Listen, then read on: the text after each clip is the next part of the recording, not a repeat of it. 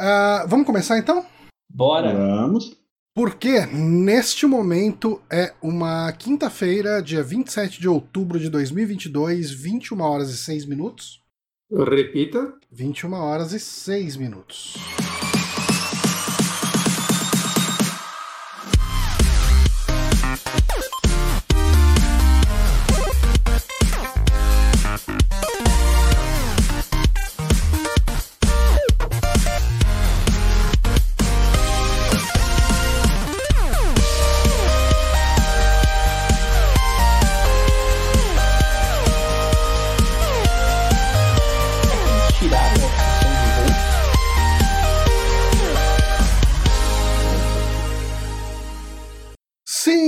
Estamos aqui ao vivo agora, em definitivo, para bater um papo sobre Silent Hill, podcast ah, temático, para fechar aqui o nosso mês de outubro. Eu sou Johnny Santos, estou aqui com o Guilherme Bonatti. Olá.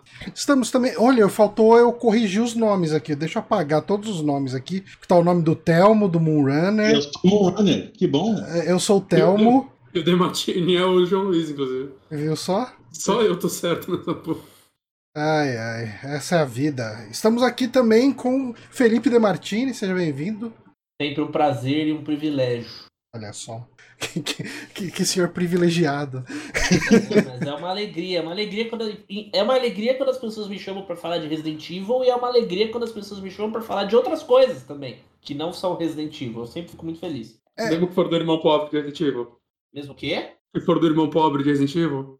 o, o Silent Hill é o irmão pobre do Resident Evil. Tem de menos, né? Ele é Já da- começamos, já começamos assim? Começou na porrada. Mas o irmão pobre tem mais conteúdo. Tem mais conteúdo. Mas não tem dinheiro. E tem um pai horrível, que é. O pai É um pai dinheiro, abusivo, ele né? Só, ele só não dá. É o primo que estudou na Universidade Federal. É. E estamos também com ele aqui, com o Ogro himself, o Thiago Salvador. ah, Olha, que é, é parcialmente um dos responsáveis pra gente estar gravando esse podcast, porque sou? no, foi no ano passado que a gente gravou de Silent Hill 1, Uhum. e ele chegou e perguntou: "Ô, vocês vão falar de, de Silent Hill 2? Eu falei, é, por que não, né? A gente pode falar sobre Silent Hill 2 também. Daí.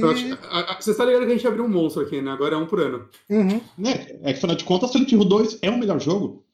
É, não precisa de mais nenhum depois Do- dele. Do- dos dois que eu joguei, eu diria que sim. E eu acho maravilhoso eu o, o timing, porque a gente marcou isso há o quê? Mais de um mês atrás? Sim. Foi, E foi. estamos gravando bem depois do anúncio do remake do Silent Hill. É, 2. uma Então, semana depois do, do anúncio do Totalmente remake. planejado. o Konami ficou no hype para esse podcast, né? É, é que o, o, o Demartini não sabe, mas eu sou insider da Konami. Ah, e, e eu tá. já tava por dentro exatamente disso. Eu sabia Entendi, que ia mas, sair. mas você é de verdade, né? Não é De verdade. De verdade, só- por isso que eu não fico falando no Twitter. sabe? Entendi. Eu só sei. E, e morro com essa informação. Sabe o que, que eu faço com essa informação? Eu seguro porque eu falo, eu vou gravar meu podcast que vai ter 500 downloads e essa vai ser o que eu. Isso vai ser o que eu vou fazer com essa informação. Eu acho que um dia alguém vai perguntar uma coisa pro Dusty Golem e o Johnny vai responder qual a conta dele, ele vai esquecer de trocar. Olha aí. Olha aí. Mas enfim, né? No ano passado a gente teve esse podcast sobre o primeiro Silent Hill. Silent Hill é, é um daqueles meus pecados gamers que ah, eu tô jogando agora pra gravar os podcasts, né? Eu falei isso no, no ano passado. O único Silent Hill que eu joguei ah, sem precisar fazer um podcast sobre foi aquele Silent Hill Orphan, que era um jogo de mobile Java. Ah, Uhum. então você tira por aí. É, mas ah, o que eu queria deixar avisado para quem tá assistindo aqui agora é: a gente não tem uma sessão de spoilers. Ah, na verdade, a gente também não tem pauta. O que rola aqui é uma conversa completamente livre, onde os assuntos vêm e vão o tempo inteiro, até o momento que a gente chega num ponto que fala: ok, esgotamos o assunto. Ah, estamos todos satisfeitos e seguimos a vida.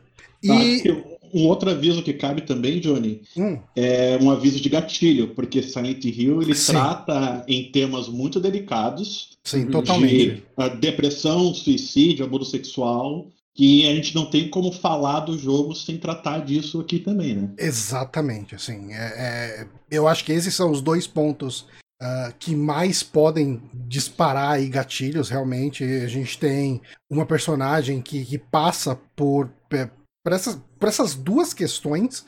Uh, tanto suicídio quanto abuso, abuso sexual. Né? Tem um, um outro personagem que sofre de, de abuso mais no sentido de bullying, né? Uhum. Uh, ali, mas é um jogo que trata sobre traumas da vida real, né? A gente não tá falando aqui tipo de um Resident Evil onde a gente tá falando sobre uh, um, um mega plot de uma indústria farmacêutica querendo transformar as pessoas em arma biológica. Virou podcast de bater em Resident Evil. Bater é, em Resident Evil. Não é uma luta do bem contra o mal, né? É mais adulto. Uhum. É uma luta. Os monstros são interiores. Exato, exato. Sim. Silent Hill é muito sobre isso, né? Tipo, é, eu acho engraçado isso porque é, eu não fui uma pessoa, como eu disse aqui, como eu introduzi, que foi introduzida para Silent Hill muito novo, mas eu imagino para boa parte das pessoas que jogaram na época e são brasileiros ou não tem o português, o inglês ou o japonês como idioma principal, uh, devia enxergar Silent Hill principalmente como um joguinho de monstro de terror. Né? É, uhum. pelo menos talvez não não absorvesse o peso que é, por exemplo, a história ali de abuso que é exposta ali no jogo. E por isso que eu trago a pergunta que a gente sempre abre os nossos podcasts temáticos, né? Que é como foi a primeira experiência de vocês com Silent Hill 2. E como o, o Demartini e, e o Ogro não gravaram nosso podcast sobre o primeiro Silent Hill, acho que pode falar sobre Silent Hill de maneira. Eu gravei, ah, não, não, sim, sim, sim. Ah! Eu tô, tô ficando maluco, gente, desculpa. É, o Demartini virou o nosso expert de Silent Hill aqui também. A, partir, a partir do terceiro vai ser um teste realmente, viu? Porque aí eu só vou falar mal. Porque depois eu não joguei mais. Então vai é, mas, mas o, o terceiro não é bem amado pelos fãs? O quarto eu sei que ele divide opinião, mas o terceiro é, eu sempre achei o que O terceiro é bom, cara. O, é, terceiro, o terceiro é, é bom. A partir do quarto, putz, foi total desencanto com. Aí que foi a ladeira abaixo. Tanto eu, é. eu não cheguei a jogar o quarto. É, eu, eu, parei no quarto e joguei algumas coisas soltas depois. Assim. Joguei hum. tudo da série, não. Mas, é, ah, sei lá, o, o Demartini pode dar uma recapitulada então pra gente como foi a primeira experiência com Silent Hill e, e também com o 2 especificamente. Eu acho que uh, tal, eu, eu não lembro o que eu falei da outra vez, então talvez eu fale algo completamente diferente puxando da memória agora. Uhum.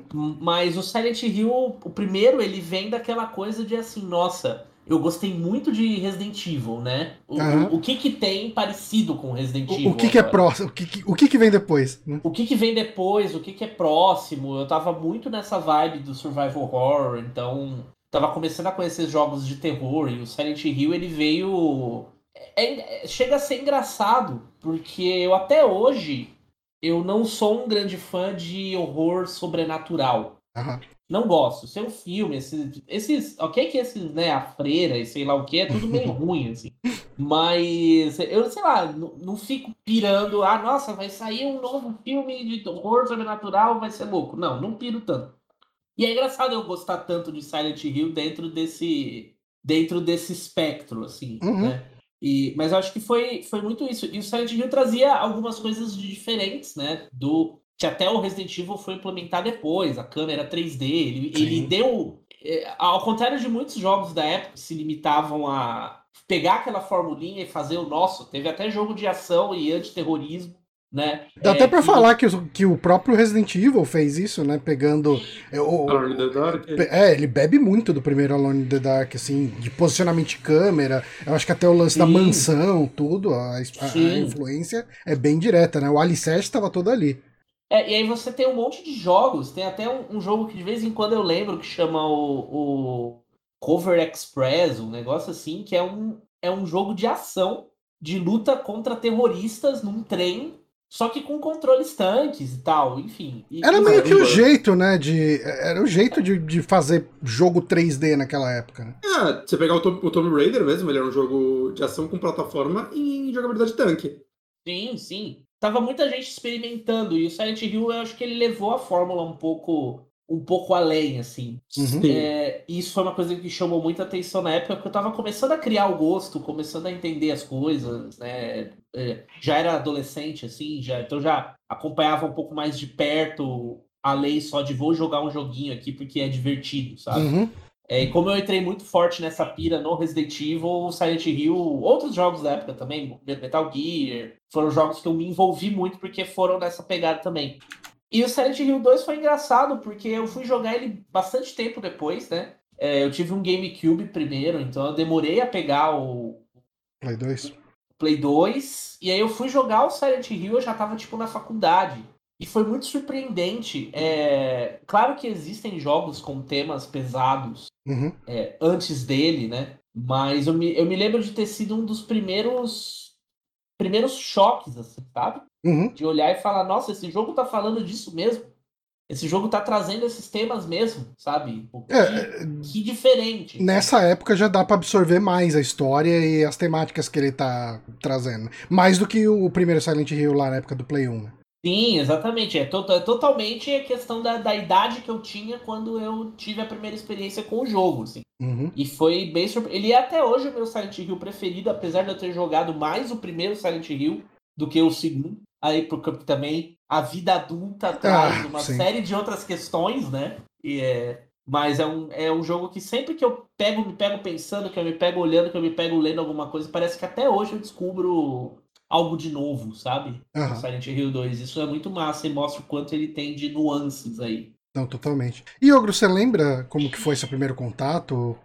Quando você jogou? Como é que foi? Sim, eh, o primeiro Silent Hill, eu. Cara, eu nem lembro se eu cheguei a terminar ele, cara, porque eu joguei ele algumas vezes ainda no, no PlayStation.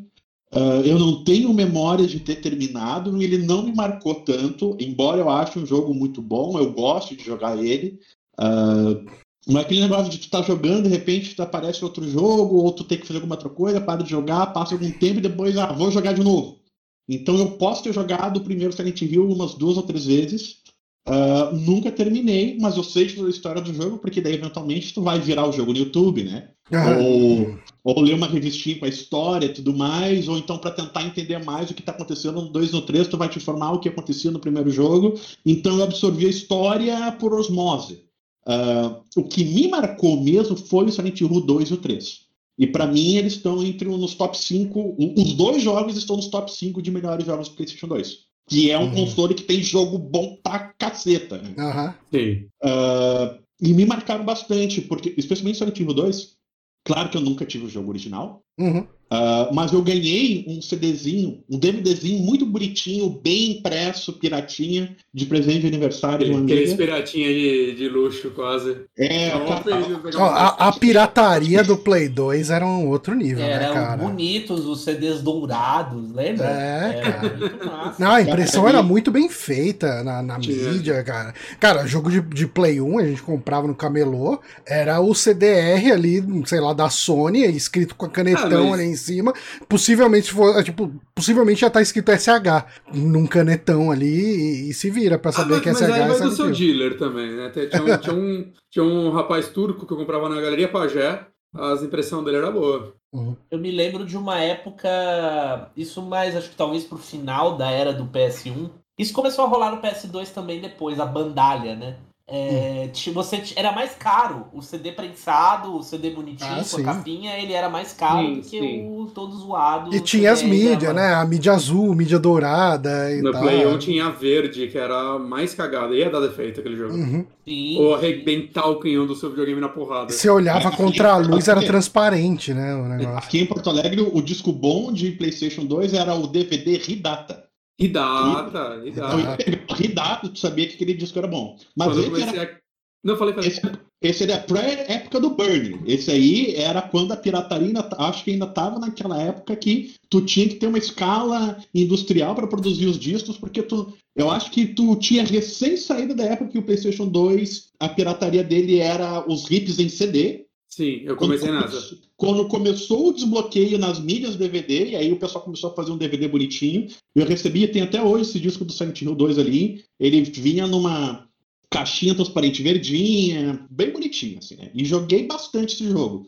Uh, eu acho que eu não trago ele num, num ranking mais alto do meu top jogos da vida, embora eu, eu considere ele dos jogos, dos jogos favoritos, porque na época eu não tinha talvez a bagagem Aham.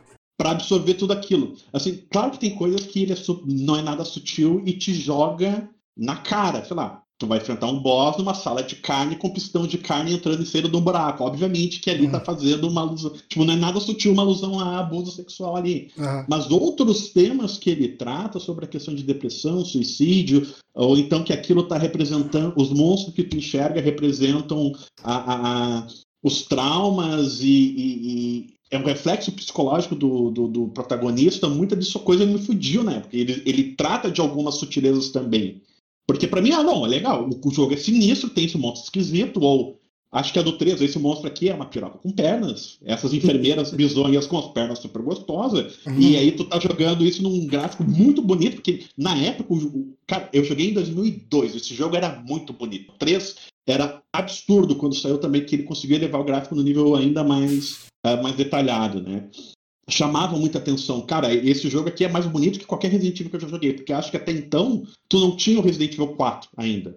Acho Então- que sim. Do- 2000 o 4 é de que ano? 2005. Então, cara, ele era mais bonito que qualquer outro Resident Evil. O Silent Hill 3?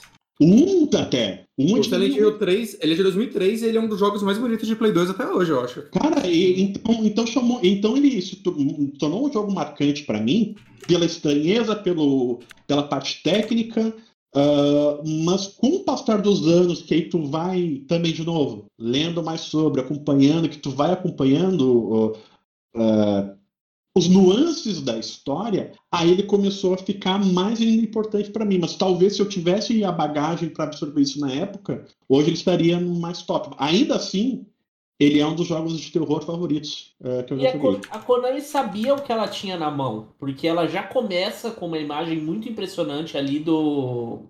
Do. É James, né? Do Uhum. James no, no espelho, assim. se Não, isso é. E, e assim, ah, eu joguei. Eu fui jogar ele pela primeira vez agora, né?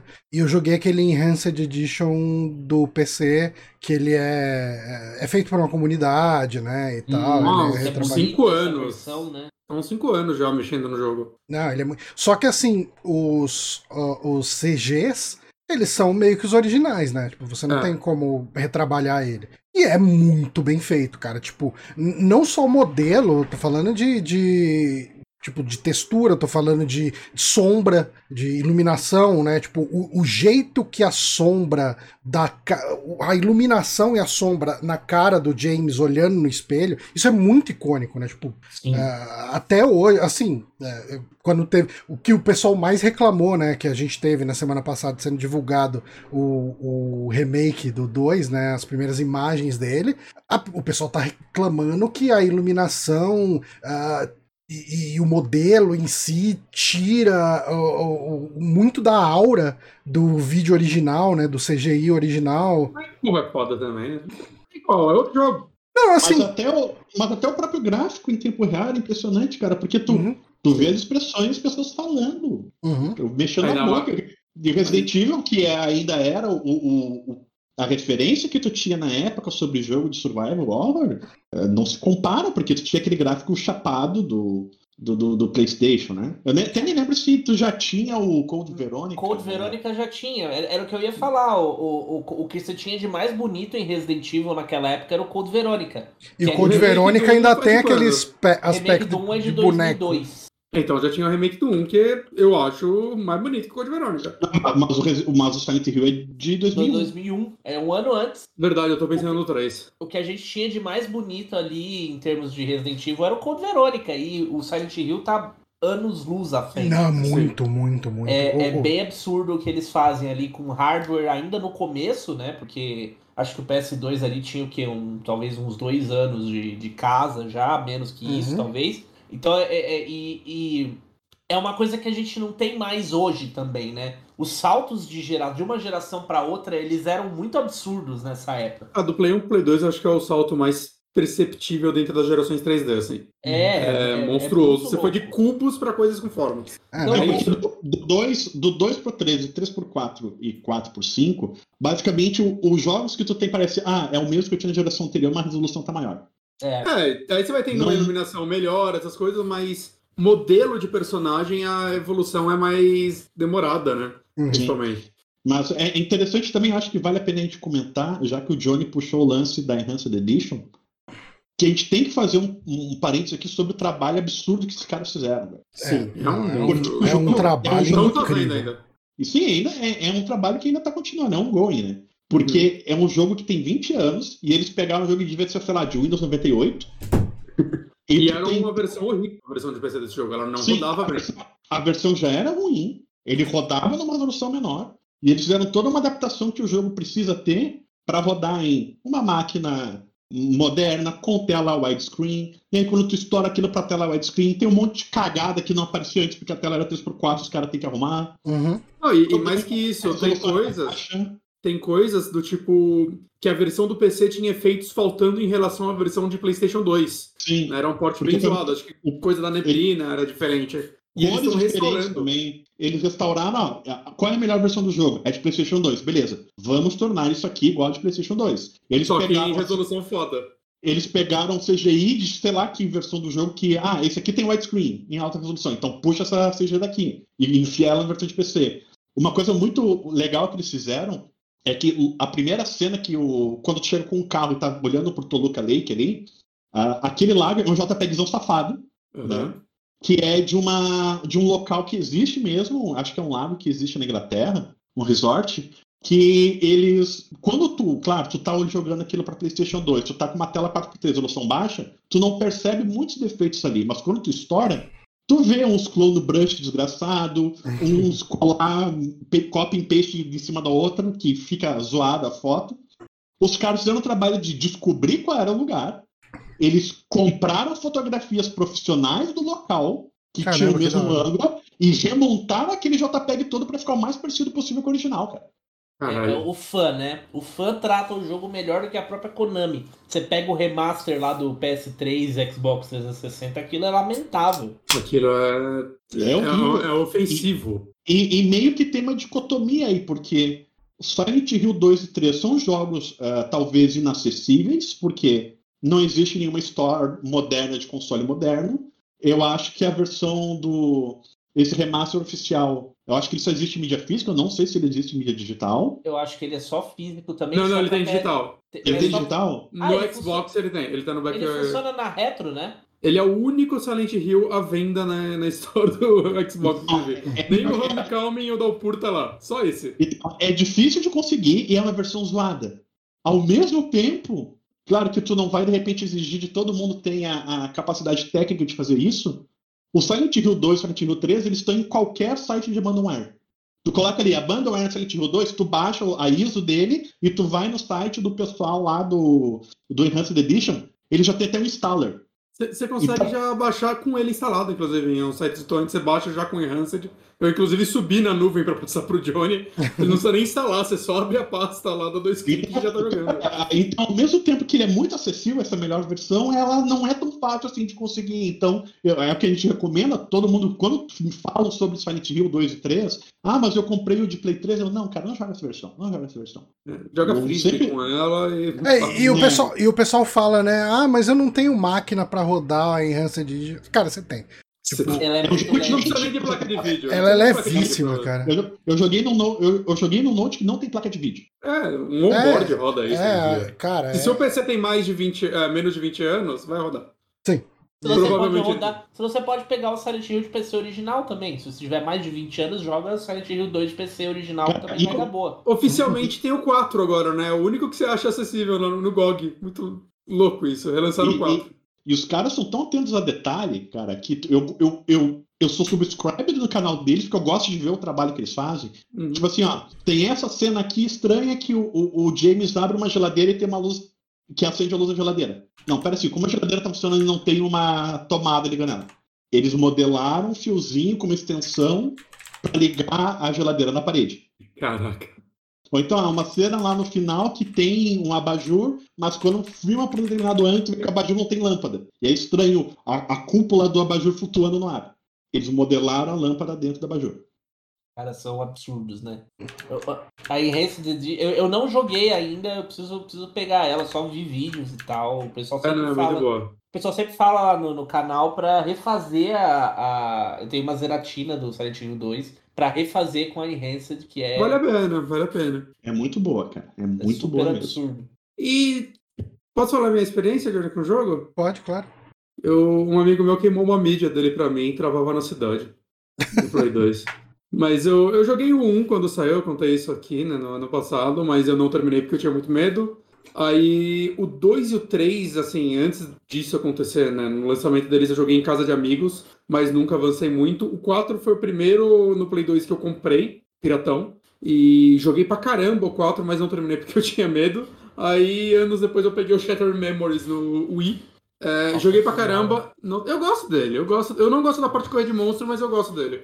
E eu, eu, eu acho que ele tem ideias muito legais. Como um spin-off, eu acho que ele é um ótimo spin-off. Ele é do Sam Barlow, né? Do Sam Barlow, acho que o, a escrita, o roteiro. É verdade, é verdade. Ah. É, o Eu acho que ele tem Sam ideias Barlow. muito legais que o Until Down depois copiou o lance do psicólogo e tal. Eu acho que o problema dele é essa parte de ficar fugindo de monstro, era muito chato, por isso que eu não terminei também. Mas, Ah, cara, é terrível ficar chacoalhando o controle pra desgrudar os monstros. Nossa, Mas a parte de exploração é muito legal, inclusive com emote, como lanterna e como o celular pra você ouvir as pessoas te ligando. Eu acho que funcionava bem. Essa parte do monstro me fez dropar o jogo, mas eu ainda quero jogar ela inteira. As E aí só- de- esses momentos de não combate foram que estragaram o Shadow Memories pra mim. Sério? É, eu- Peraí, eu- não combate, você tá falando fugir monstro ou exploração? Não, de, de não combate. Eu falo que não combate porque você só corre, Ah. né? Você não faz É, nada. muito sim. ruim, é muito ruim. Essa parte é muito ruim. E aliás, eu acho que a gente pode. Desculpa, Boneco, Ah, você ia. É, Eu você- joguei o Homecoming também, mas eu não terminei também. Ah, e só agora eu tô. Um, agora é um por ano, gente. Terminei o 1 finalmente ano passado, agora o 2. Ano que vem o 3? Espero que sim. Ó, o 3 também tu baixa e sai de abandonware e também tem os patchzinhos pra fazer ele rodar. Não com o mesmo cuidado que o pessoal do, do 2, mas o 3 também já é um jogo mais moderno e ele não tem tanto problema assim. pra É, então, Uhum. até a galera do 2 eu vi eles respondendo umas perguntas, é um vídeo de QA deles, e perguntaram, né, vocês vão fazer com 3 depois que vocês acabarem com 2? Eles falaram que vão pensar no assunto, mas o 3, se você pegar ele hoje, a versão Abandonware, ela já é boa no PC. Ela já é fácil de vou executar, roda em PCs atuais, é, ela não tem problemas técnicos que o 2 tinha, então... Eu rodei ele aqui também. Ah, Uhum. O único problema que ele tem é que ele não se entende muito bem com os controles de hoje em dia. Hum. Aí tu quer jogar ele com o joypad, tu não vai ter o segundo gatilho. Hum, ok. Mas tirando isso, tu consegue mapear todos os botões de maneira tranquila. Ah, tranquilo. Ok, boa. Ah, mas, desculpa, E pode esse- falar. Não, eu sei, eu sei trazer uma coisa que o Johnny falou, acho que no Twitter, e eu acho que resume muito, né?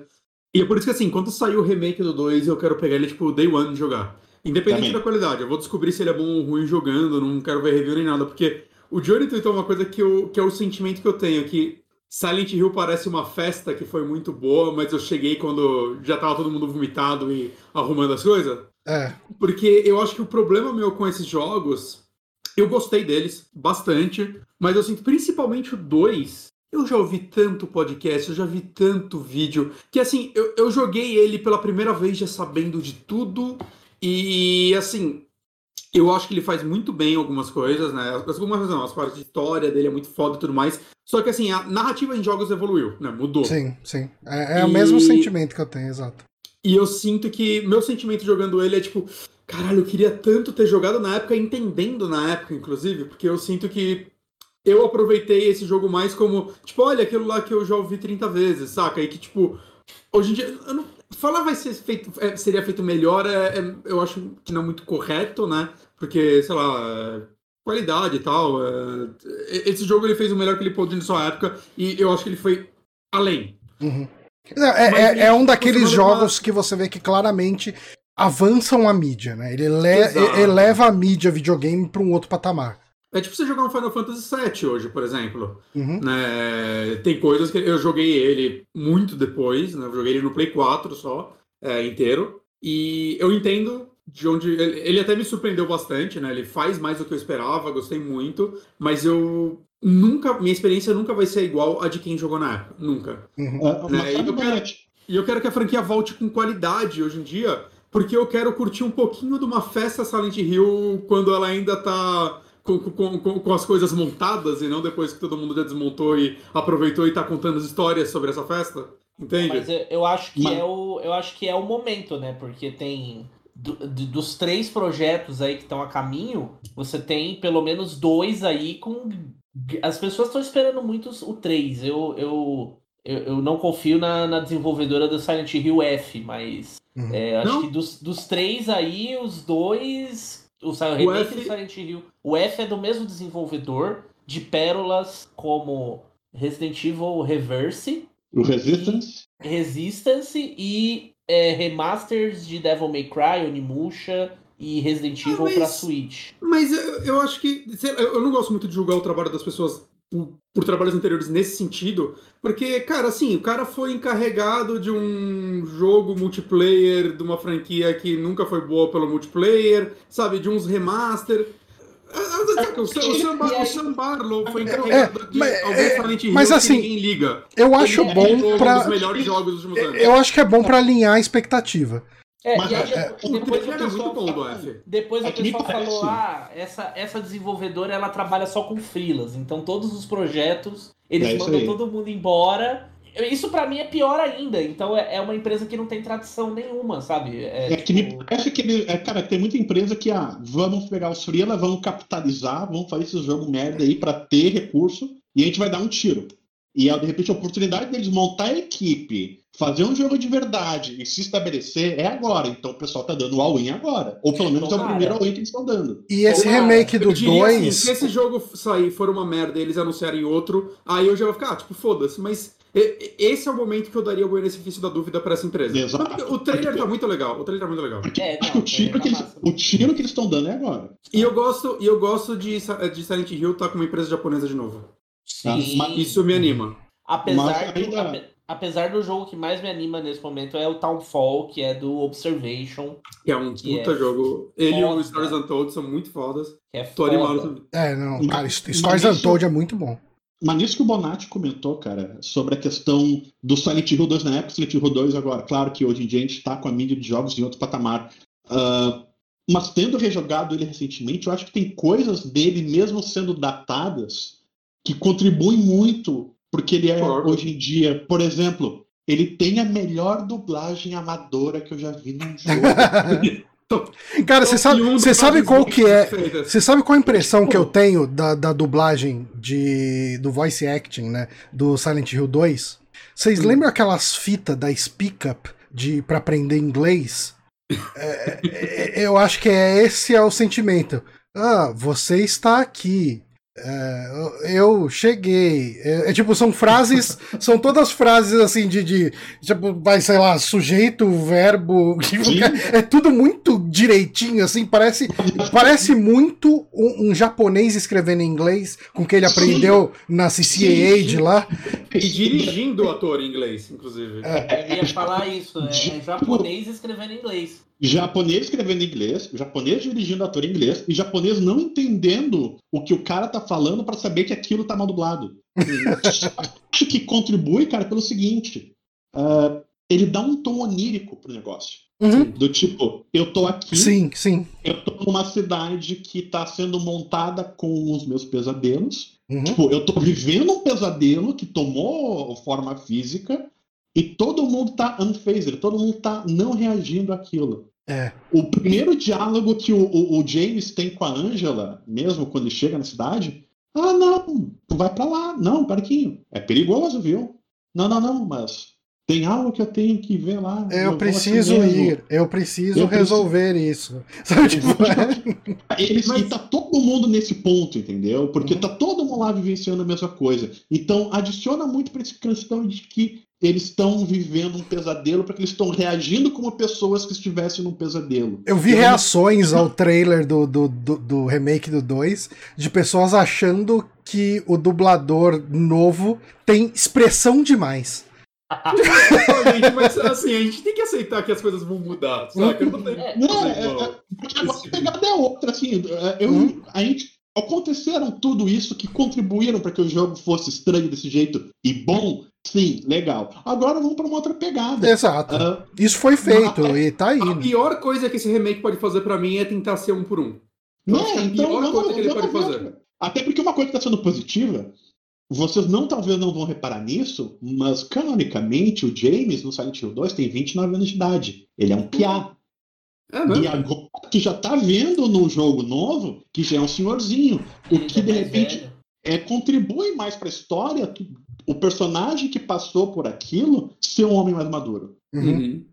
E, e assim, eu tava, eu, eu não quando, sei. eu tava, quando eu tava em live analisando o trailer, eu me peguei um pouco nessa questão da idade. Eu fiquei pensando assim. Eu acho que ele é. ele- Eu acho que ele não é tão velho. Assim, sei lá, não vai ter 60, 50 anos. Não, não. Mas ele é um cara de 30 e poucos que tá na merda.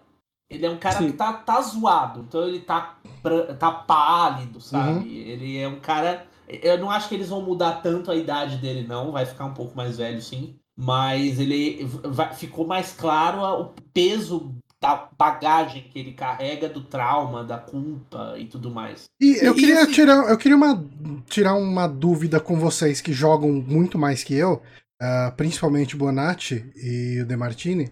Uh, Bluebird Team responsável por esse remake. O que, que vocês acham disso?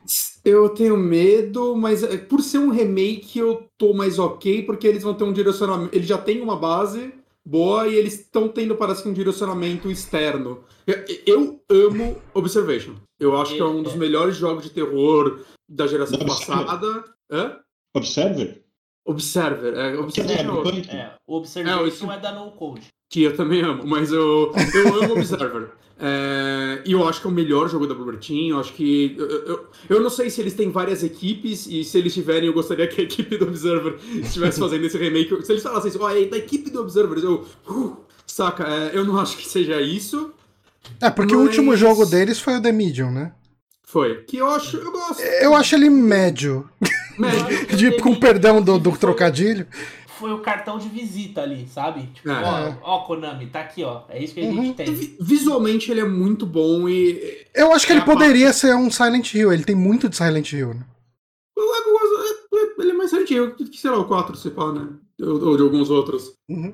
Mas, mas eu não sei, eu quero ver. Eu, quero, eu, tô, eu, tô, leve- eu, eu tô mais feliz por eles estarem fazendo um remake do que um jogo novo. Aham. Eu, eu concordo muito com, com o Bonatti. Eu acho que o Observer é um dos melhores jogos de terror aí da geração passada. Ao mesmo tempo, a Bluebird Team fez um dos piores jogos de terror que É, eu na vida, Eu gosto de Layers of que Fear. é o Layers of Fear 2. Eu gosto. Que, meu Deus do céu, é- é- é- é- eu criei inimizades por causa desse jogo. Caramba! Ele, ele- ele- não, ele- ele é um jogo de jumpscare, basicamente, ou ele tem alguma coisa a mais nisso? Não, ele tem- eu gosto da história dele, eu O gosto. Layers of Fear ele é assim, vamos, vamos, é, é, É uma montanha russa de terror. Eu me, sabe, eu me sinto no Layers of Fear 2, eu me sinto assistindo uma peça de teatro daquelas que os atores interagem com você. Uma peça de arte moderna daquela que os atores interagem com você, que não leva a lugar nenhum, você não entende nada do que tá acontecendo. Ah, eu e aí você só se submete àquilo e aí acaba e você chega no final pior do que você começou. Eu gosto mais do 1 porque o 2 tem umas partes de se esconder de monstro, eu odeio isso.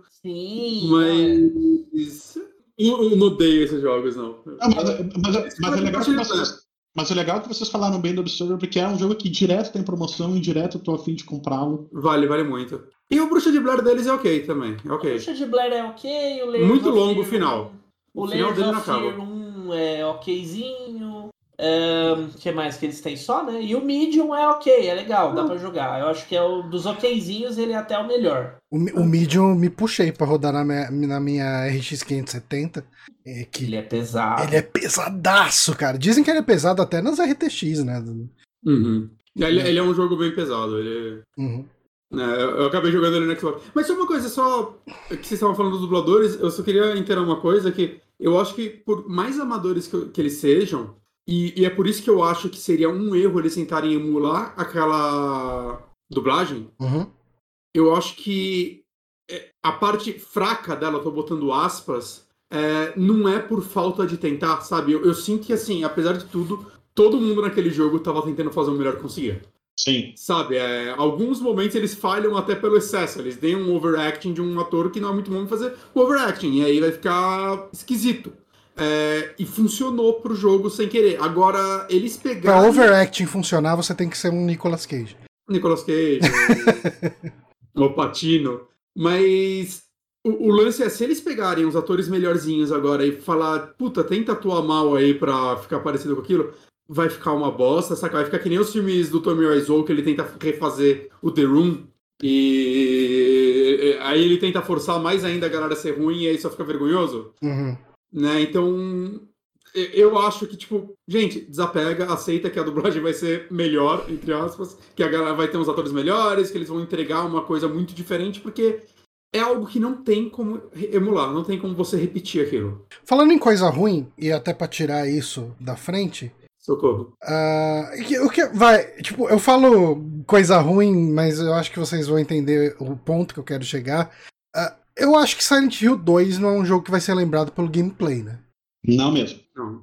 E- e- Não. Ele não, É, não. ele não é ofensivo, ah, porque ele não, ele não fica no caminho da história, porque você tá ali pra, pela, pelo ambiente, né, pela ambientação, e Uhum. pra acompanhar a história. E, e, assim, eu joguei. ah, eu, eu, assim, eu não tava disposto a me frustrar com o jogo. Então, nessa primeira vez que eu joguei ele, eu joguei no Easy sem vergonha nenhuma disso, Também. né? Mas E- mesmo, sem ser, mas mesmo sem ser easy, Johnny, tu não é obrigado a matar quase nenhum bicho no jogo. Não, é então, Ah. isso que eu ia falar. Ah, como boa parte do jogo você tá se movimentando entre lugares na cidade, que, que aliás, é, é, tirando como base Silent Hill 1 e Silent Hill 2, que foram os que eu joguei, é, eu acho que passear pela cidade é uma coisa que não é nem um pouco frustrante, né? Tipo, você tem aquele mapa que, que é atualizado em tempo real, conforme você vai atingindo barreiras, né? Muito Ó, por aqui não dá isso. pra ir e tal. Ele já marca ali, então você já não vai por ali e tal.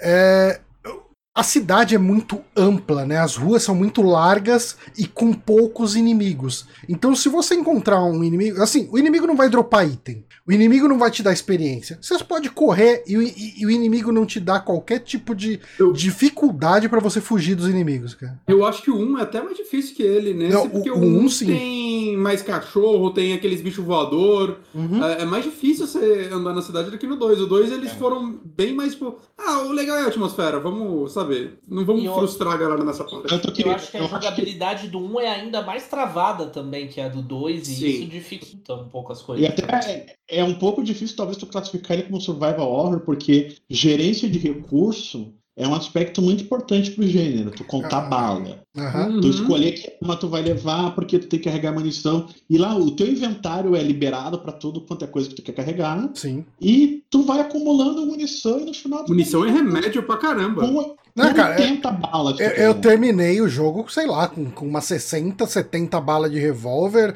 um, sei lá, um, um- umas 50 balas de 12. O rifle É eu mal usei, assim, sabe? Tipo, E, e uma coisa que eu gosto muito nesse jogo é que ele tem dificuldade separada pro combate e pros puzzles. uhum, Sim. Isso eu acho uma sacada muito. que eu joguei também no Easy, só que os puzzles no normal. E, e eu acho que, tipo, os puzzles de Silent Hill são muito melhor trabalhados que o de um Resident Evil, sabe? Não é só Sim. empurra a caixa, pega a chave. Tem puzzles de lógica lá, tem puzzles bem interessantes, né? Toma essa poesia, lê ela, interpreta e consegue achar as imagens relacionadas a ela. Eu acho isso muito legal. Henry é a hora, Mark é o minuto e não sei o que é o segundo. E daí tu, Hum, tu traduz isso e é o relógio, entendeu? Nossa, isso é muito, muito legal. Eu- tem um puzzle que eu achei ele muito bom. Eu interpretei ele errado e resolvi ele mesmo assim, ah, que é o dos condenados, Da forca. da forca. Muito legal. Porque, Assim, descobrir quem é inocente e aí puxar alguma coisa assim, não lembro. É, É, aí, né? é assim, são seis pessoas que foram condenadas à morte. Ah, se você jogar. Eu joguei no normal, né? O nível de Uhum. puzzle. Se você jogar no normal, são cinco culpados e um inocente, né? Ah, só que o que que acontece? Na historinha dele, o inocente é, é o último.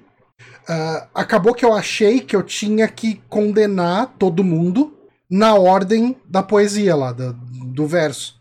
E eu condenei todo mundo na ordem do verso. Eu condenei o último cara que era inocente, mas ele, como eu já tinha resolvido o puzzle, condenando os outros cinco, ele não me deu. Porque o, o como se diz, a, a penalidade por você enforcar uma pessoa errada ali é que vai aparecer inimigo no trajeto da saída, né? Tipo, você sai da sala ali. Porque são duas salas. Uma, uma sala tem as pessoas para serem enforcadas. Os bonecos, né? Os bu é, são os bonecos. E a outra sala fala quem que é quem? Eu não lembro direito o que, que tinha na outra sala. É, a outra sala tem as notícias que dizem quem fez o quê. É. É. E aí tu tem que adivinhar por ali ah, não, ó, quem tem a posição da forca é, o... e quem é o inocente. Isso. É porque tem. Numa das salas estão os corpos e na outra sala estão as forcas. E daí na outra sala você desce a forca, né? Tipo, pra, Isso. E, pra, pra ir matando a galera. Inocente. E, e eu acabei resolvendo sem penalidade, sem querer. Uh, mas eu achei um puzzle muito bom, assim, tipo, eu, eu, fico triste por eu não ter entendido ele 100%, mas ainda assim, e assim, no modo difícil ele tem mais inocentes ali no meio. Uh, no modo normal, ele, o último cara é, na poesia dele, né, na, na, descrição, fala que o policial tentou descobrir quem era o criminoso disso, não descobriu, mas ele precisava levar alguém para ser morto de qualquer jeito, para ser preso de qualquer jeito, e acabou prendendo um inocente, né? Uhum. É, e esse cara era para ter sido liberado. Mas ainda assim, cara, os puzzles são puzzles muito bonzinhos, assim, cara, são, são muito bem feitinhos. Eu gosto daquele que tu tem que achar a ferradura, enfiar ela no buraco, uh, acender uma boneca de cera, ah, secar, que aí ela vira a, a parte de levantar o satã. Uhum. Não, isso é bem legal muito mesmo. desse também. Eu gosto muito desse também. Sim. E, assim, uh, eu acho que falando de tudo que a gente falou aqui já, né? A gente falou de histórico do jogo, falou do remake, falou de jogabilidade, acho que o que resta é a gente falar um pouco da história. Uh, uhum. e, e assim, cara, a história dele, é, eu acho que o, melhor jeito de falar é a gente meio sair quebrando os personagens, né? Entendendo as motivações e, e, e da onde sai cada um deles. Uh, o Silent Hill 2 ele chegou a ser novelizado e, e, a versão em livro dele detalha mais algumas coisas e mostra algumas coisas ali que. Algumas coisas são bem. Uh, não são claras que estão acontecendo. Por exemplo, uma coisa que acontece na, no, no livro e já foi confirmado pelo. É o Masahiro Ito? É o Masahiro Ito. É. Que já foi confirmado por ele, é que o James chega em Silent Hill com o corpo da Maria no porta-malas. Caralho! É, é, é, o contrário, é o contrário. É que é o seguinte. Da, da, a, a, o livro diz que ele chega lá com o corpo da Maria no porta-malas. Uhum. Da Mary, no porta-malas. Isso, da Mary, verdade. E o Ito disse que não, ela estava no banco do carona. Ah, ok. No banco do carona é mais bizarro ainda, né? Só que como o James já tá na, naquela desilusão de que ela morreu há três anos atrás da doença, uhum. ele não tá enxergando ela. Por isso que quando tu vai pro carro e tu olha, tu não enxerga, enxerga o corpo ali. Mas depois, nos finais, que aparece o corpo dela, é porque ele vai lá no carro e busca. Caramba! E tem. É, é, que, legal, é que legal que o Masahiro Ito ele é muito acessível e respondeu muitos fãs no Twitter. Então, quando tu olha. e mentiu a... bastante nos últimos anos também, né? É, Coitado. A, a, wiki do, do Silent Hill tem muita citação ao Twitter dele, botando direto o tweet que ele confirma os fatos ou não. É bem legal de ver isso. Mas então, lembra que eu falei no começo que toda vez que eu penso ou falo em Silent Hill 2 eu descubro algo novo? Eu realmente não, não fazia ideia disso. Uhum. Então, na verdade, o, o, o, ela não morreu há três anos, ela morreu ali na. É que isso tu já consegue descobrir nos diálogos que o James tem com a Laura. É, porque, porque... A, Mary, a Mary escreveu duas cartas. Uma uhum. pro James e uma pra Laura caso ela morresse. Na carta da Laura, ela diz: Ah, eu ia te adotar, não sei o quê, bababá, bababá, não deu. Feliz aniversário de oito anos. Uhum. Porque ela ia fazer aniversário logo depois. Aí o James pergunta: quando é que tu fez aniversário de 8 anos? Ah, fiz poucos meses atrás. E daí o que ele infere é que ela tá viva ainda. Mas ele não pensa que. Tipo, que não passou três anos. Como passaram, passaram três anos. É que eu lembro disso ser Na minha cabeça, isso ser uma coisa sempre ambígua. Talvez eu não tenha Agora eu tô percebendo, talvez eu não entendi o jogo completamente. A Imagina. chave, a chave para tu fazer esse link é a Laura. A Laura tá lá para isso. A Laura tá lá para te fazer. O que E aconteceu? De repente, cronologicamente, o que aconteceu? Ah, eles casaram, jovens, ah, tiveram alguns anos, ah, eles fizeram uma lua de, vive- namoraram por alguns anos, casaram, tiveram uma lua de mel em Silent Hill, que a parte mortal real da cidade, ela é um resort de férias, onde vai muitos casais fazerem luas de mel e férias lá. Uhum. E estando lá, a Mary disse: Não, quando estava indo embora, ele gravou um vídeo dela no quarto do hotel e disse: Não, algum dia eu quero voltar para cá, porque é demais, é lindo demais o lugar. Uhum. Alguns anos depois, ela teve uma doença terminal, que não é especificada exatamente qual é a doença. É. Ela convalesceu por três anos por causa dessa doença, vivia a maior parte do tempo no hospital. E quando ela estava no realmente prestes a falecer, o médico não volta para casa e fica com teu marido que não vou segurar te segurar aqui para tu falecer no hospital. E quando ela esteve no hospital, ela conheceu a Laura.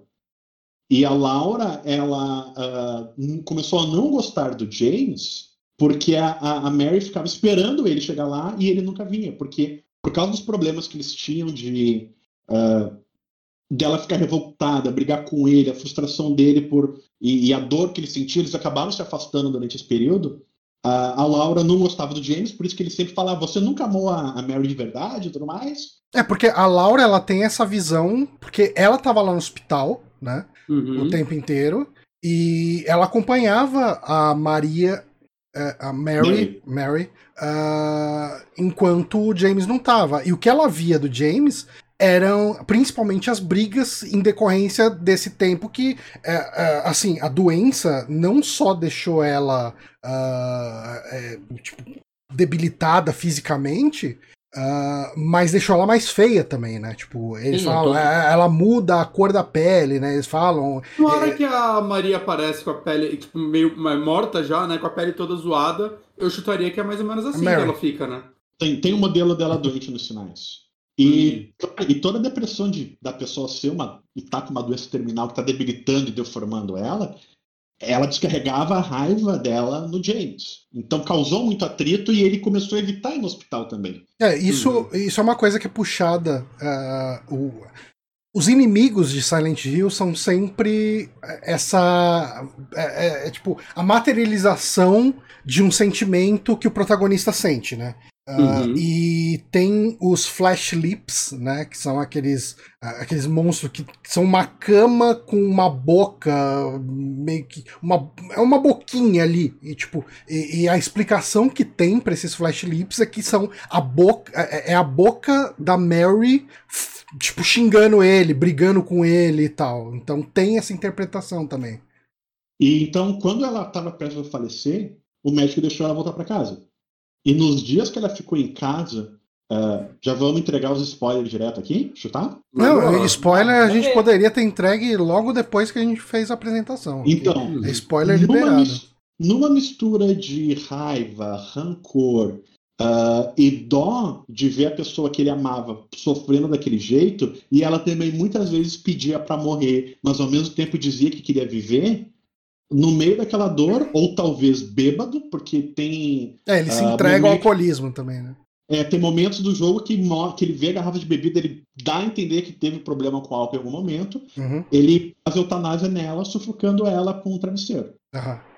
E daí, a partir desse momento, ele apaga isso da cabeça, ele vai para ele, ah, ele começa essa ilusão de que daí a cidade de Silent Hill chama ele, O Com trauma uma vem carta. daí, né? o trauma dele vem daí, e a cidade chama ele através da carta. Mas, é, então, mas a carta que era pra ela, ele receber só depois que ela morre, certo? Não, aí é que tá. Ela escreveu uma carta e deixou pra enfermeira. Uhum. Ele nunca viu essa carta. Ah, não? A carta que ele recebe é a ilusão ah, de Silent Hill atraindo ele. A carta que você escuta em todos os finais, então ele nunca leu. Então, é a carta que tu escuta no final, aí é isso. Essa é a carta É a verdadeira. carta real, sim. E Uhum. tu vê que a carta real tem trechos em- no início em comuns com a carta ilusória que ele recebe. É, em um dos finais do jogo, eu não lembro qual que é, mas é o final que ele entende 100% o que aconteceu e, e vê que ele tá uh, vivendo esse pesadelo uh, meio que purgatório e tal. O item da carta some do inventário. Porque Sim, a, a carta nunca existiu. Conforme tu vai jogando, primeiro, tu sempre consegue ler a carta. Em determinado momento, a carta fica em branco e depois a carta some, o envelope fica vazio. Ele tá carregando o envelope vazio. Uh, só que o início da carta ilusória é igual à carta de verdade, que depois a narração da Mary lê. Uhum. O que pode dar a entender também que tem uma participação no espírito da Mary ali. Que a cidade também trouxe um, talvez um fantasma dele. Perdemos o ogro? O, ah, não, só, ilusão... só deu uma travada. Pode, falar, pode falar, deu uma travadinha, mas você voltou. Tá. Então, existem questões ali que tu pode interpretar tanto quanto a Mary que tu enxerga, a Mary e a Maria, sendo da ilusão da cidade, atraindo os monstros internos do James, como o próprio fantasma da Mary também. Porque tem, tem coisas ali que a Mary e a Maria falam que o James não sabe, como a carta, ou então tem aquele outro capítulo adicional do Born from a Wish que tu joga com a Maria. Em determinado momento ela fala sobre a Laura, que o James não conhecia. Peraí, rapidão, rapidão, gente. O Johnny, acho que caiu. É, ele tá tentando reconectar, mas eu tô gravando no local. Ah, ok, tá. Ok, então. Eu então, vou só mandar lá. De acordo, de acordo com o livro, e também confirmado pelo Masahiro Ito, poucos dias depois dele ter matado a Mary, ele vai para Silent Hill. Esse, esse livro é uma liberalização do jogo? Como diria o Johnny? Liberalização. Sim, não, eu, eu, o que eu vi sobre o livro é que ele é extremamente fiel à história, só que uhum. ele expande muita coisa. Hum. Saiu no Brasil isso? Não, óbvio que não. Preciso realmente ler esse livro. Agora vai ser como jogar o jogo de novo. Eu escrevi no Google Silent, no Google na Amazon Silent Hill para ver se tinha ele. Primeiro resultado é uma ração de cachorro. Ração Rio Science. Eu okay. acho que não tem. É, é, possivelmente não é o livro. Mas você pode não. comprar para ver. Tá, vou, vou, vou ler. Se for, eu falo para vocês. Lê os Nutrition Facts. uh, mas eu acho que todo esse lance, essa dualidade. É, é, que assim. O meu maior problema é justamente aquele que a gente estava comentando uh, um pouco tempo atrás, né? Sobre chegar tarde na festa e, e, a narrativa de videogames evoluiu bastante de um tempo para cá, porque eu acho que toda essa, todo esse drama, toda essa forma como é explorada essa relação entre os dois, que assim, eu acho que é muito fácil você, como um adolescente, falar, ok, o James era o vilão o tempo inteiro. E se você, você com uma cabeça mais adulta, você vê e fala, caralho, ela tava numa doença terminal, eles estavam brigando direto. A história não é tão preto ela... e branca assim. É, não, com certeza. Eu acho que só colocar ele num. Ele é um vilão, não tô querendo dizer que ele é um herói, mas botar ele, ele é um vilão, é isso, então a história é isso é uma análise muito rasa do que é, realmente acontece. Simplifica ao máximo, assim. Uhum. Você, a, a coisa do ah, o, o jogo é são, as, são a, a, o trauma dele e a culpa dele, por isso que tudo é sexual. E aí você parar aí, na, tipo, você para na, na, ideia de que o James queria só transar com ela, ela não conseguia mais transar, e aí uhum. tudo isso aconteceu, sabe? Uhum. Mas eh, a coisa é, é, é, muito mais profunda e a genialidade do jogo, acho que por isso que ele é, ele é tão lembrado há tanto tempo, e é por isso que ele vai receber um remake agora e não o Silent Hill 1, por exemplo. Uhum. Justamente por causa disso, porque ele é um jogo que marca pelo. E... Como vocês falaram, é e... o o, Porque... levar a coisa adiante, sabe? E é, e é legal que assim, eu fiz um final, né? Eu terminei uma vez só, mas eu assisti os outros, né? E eu acho legal como meio que todo final é não só meio válido, mas eu acho que é importante porque parece que cada final entrega uma coisinha, então é como se cada final representasse um, cada jogada sua até esse final quase que representa qual seria, sei lá, o, delírio dele até aquele momento. Uhum. E meio que. Não dá pra se traçar qual é o final canônico. Talvez alguém tenha feito isso, talvez algum. Não, o Masa... Ninguém confirmou nenhum. Não, sim. o, o, o, Masahiro Ito confirma. que Ele diz que, é pra ele, o final canônico é o James se matando no lago, né? Tipo, é, ele bota a, a Mary no banco de passageiro, ou no porta-malas, sei lá onde ele coloca, e uhum. vai, entra com o carro no, no lago e, e se mata ali. Não, ok, Mas assim, mas ele fala os assim, outros são Ó, válidos é, também. tipo, é, Você ele fala assim: esse é meu final canônico, mas o jogador tem a liberdade pra escolher o que ele Uhum. quer. E assim, não é como se Silent Hill dependesse de uma continuação que, se- que, que acompanhasse essa história. Não, não, mas o meu Eu ponto ia é que falar assim. exatamente isso. Se precisa de um final canônico, levando em conta que ele não tem uma. É, Ao contrário do 3, que aí é uma sequência direta do primeiro, e Do aí primeiro, você, sim. você tem que ter certas bases ali do primeiro, aí ele meio que estabelece qual que é o Mas- final. O, Mas o meu que ponto- tu tem, o que tu tem de menções aos personagens em- no 13 e no 4 é que o James desapareceu em Silent Hill. E isso serve pra qualquer final. sim. É, sim. E, e meu ponto é mais no sentido.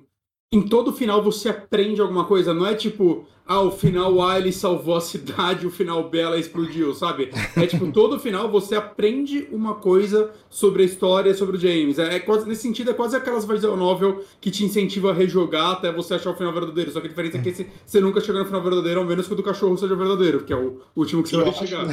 Eu acho maravilhoso que, pelo menos os três finais principais, Uhum. eles dependem da rota, não é tu faz um caminho, tu pega o item, tu resolve um puzzle. Depende de como tu joga. É bem mais complexo que o primeiro nisso. Se tu tenta defender a vida do James, se tu se cura bastante, tu Se você fica muito tempo com a Mary, né? Tem, com a Maria, né? Tem uns lances desse. Depende. ah, se ele vai ter uma tendência suicida ou de autopreservação, define o final. Se é mais suicida para outro. Tipo, se tu lê muitas vezes a carta, influencia. O Se você vai conversar muito com a Maria, influencia.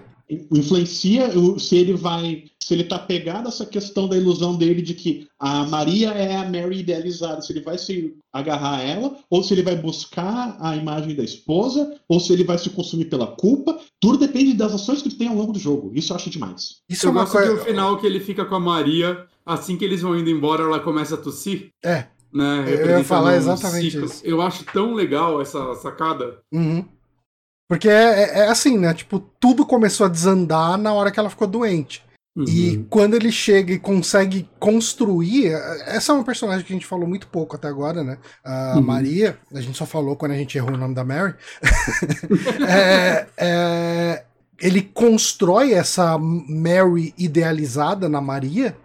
E tem esse final que você que, que o, o James vai embora de Silent Hill com a Maria. E ela vai embora tossindo, ou seja, vai dar merda igual. Uhum. Tipo, ele tá condenado a viver esse pesadelo pra sempre. Sim. Não dá, é porque, até porque é, quando você. Quando, nossa, eu perdi completamente o, o que eu ia falar. Tranquilo. Daqui a pouco eu vou lembrar. O final que eu normalmente tento direcionar para buscar é que também tem algum. Não sei se tem algum fator random no jogo que às vezes tu não consegue. Ah, mas o final que eu normalmente busco é o que ele vai embora de Silent Hill. Esse é o mais fácil de conseguir. Uhum. É, tu tem que ficar sempre curado, tu tem que evitar. Tem, tem alguns pontos ao longo do jogo que falam sobre a questão de suicídio. Tipo, a faca que tu pega da Angela, um diário de um suicida, ou então ficar muito tempo com ba- vida baixa quando tu toma Aham. dano acaba. é, Isso é muito doido, né, cara? Cara, é. Aí, se tu evita as tendências suicidas, o James vai embora. E é legal que se tu vê os sinais lá da lá, simplesmente é porque é um ponto de corte que ele tem com aquela manifestação da Mary, ou fantasma dela, o espírito dela, talvez, vai a interpretação Uhum. de cada um. Porque ele sempre fala pra ela, não, eu, eu, eu te matei porque tu tava sofrendo, mas... Não, mas eu também tava com raiva, eu fiz isso por mim, e eu sou culpado. Se tu fala de final suicida, ou esse da água, o diálogo para ali porque ela falece ali, mas se tu faz o outro final, que é o que ele vai embora, ela continua o diálogo com ele e fala: Não, mas tu fez por raiva? Por que tu tá sofrendo tanto agora? Tu fez porque eu pedi. Então ali ele. É, tem, é um momento que tem um perdão, né? Sim, é- e, e ele se perdoar também, para ele entender Uhum. por que, que ele fez, e ela dizer para ele assim: Ah, eu quero que tu viva. Eu sei que ela pede desculpas porque ele, pelo que ela fez passar. Claro que tu nunca exigiria que uma pessoa que está tendo uma doença terminal deveria pedir desculpas, mas ela também, de certo modo, fez ele sofrer isso com ela porque ela era companheira dela, de- dela, né? Uhum. Ela pede desculpas por tudo que ele fez ele passar e, ó, nunca me esqueça, mas vive a tua vida. E É, aí, eu- no Sabe, ele nunca vive a vida dele, porque a vida dele vira esse furacão de remorso. Sim. E aí, e aí, no final ele vai embora e, aprende, e dá a entender que ele tá indo junto com a Laura, Sim. que era a vontade da, da Mary, eh, que se ela tivesse saúde, adotar ela. Uhum. É uma menina órfã, né? Uhum. Sim. Eu acho que a gente tá falando muita coisa e a gente não tocou, eu acho que no maior símbolo que é do Silent Hill 2, que é o Pyramid Head. E o que, que ele Verdade. representa em toda essa. todo esse ciclo de loucura e culpa. E ele também é um personagem que, de novo, se você parar no fato dele ser um formato fálico, você ficou na superfície do negócio. Uhum. Você, você parar ali, é, né? E, e por isso que eu acho, não só eu, né? Muita gente falando, mas acho assim, um absurdo que o Pyramid Head virou o Nemesis do Silent Hill, né? Sim. E ele aparece em todos os lugares, porque ele é uma criatura mega icônica, mas aí que se perde. Ele aparece em outros jogos também, né? Ele aparece. Eu- acho Eu tô perguntando. Ele aparece no, no filme de uma No forma filme. completamente aleatória, só É. como o Sabe que bichão. O, o Masahiro Ito fica putaço, isso tem no Twitter dele também, que ele falou, eu desenhei o Pyramid Head pro James. É. E assim, o que aconteceu? Ah, na visita original dele com a Mary em Silent Hill, ele entrou no. Porque você deve ter comentado até no primeiro podcast de Silent Hill que ah, Silent Hill ela é uma cidade do inferno.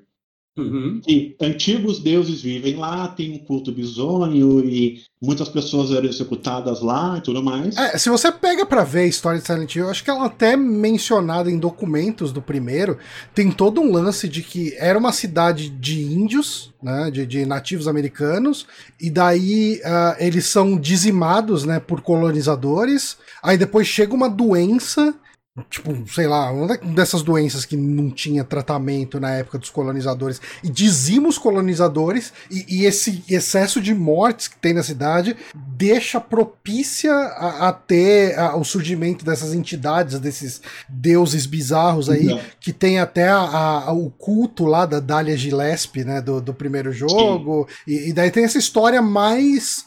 que- que de repente é o que você esperaria mais de um terror, de um folk horror, de repente até, ah, de um terror um pouco mais tradicional, menos psicológico, né?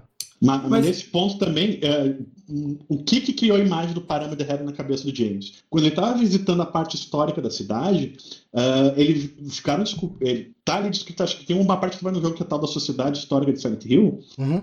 ah, que meio que a cidade era exportadora de ah, execuções. Porque meio que existiam famílias de carrascos lá que o pessoal exportava para Silent Hill pessoas condenadas para serem enforcadas e executadas. E negócio E- pra sociedade ser conhecida, né? E, Exporta- Bem-vindo a, bem-vindo a Silent Hill, a capital nacional da execução, né? Tipo, que aí que você vai pra Birigui lá, a capital, nacio- a capital paulista do calçado infantil? Não, ali é a capital da execução. Execução. ó. e esses carrascos usavam esse chapéu do Pyramid Head, talvez, claro, numa versão humanamente possível para uma pessoa usar, porque dizia que eles tinham que tapar a visão para eles não verem a pessoa que eles estavam executando com, com lanças. Uhum. Hum. Aí, como o James está se punindo pelo que ele fez, ele criou seus próprios executores. E uma parada que eu vi alguém comentando e eu não tinha me ligado, a primeira vez que o Pyramid Head aparece naquela cena de rape, Uhum. que ele tá atacando os manequins, Uhum. ah, ele tá sem nenhuma arma. Depois que ele pega a arma que a Angela tá tentando se matar, que é uma É faca, um facão Opa. gigante. a partir daí o Pyramid Head aparece com um facão.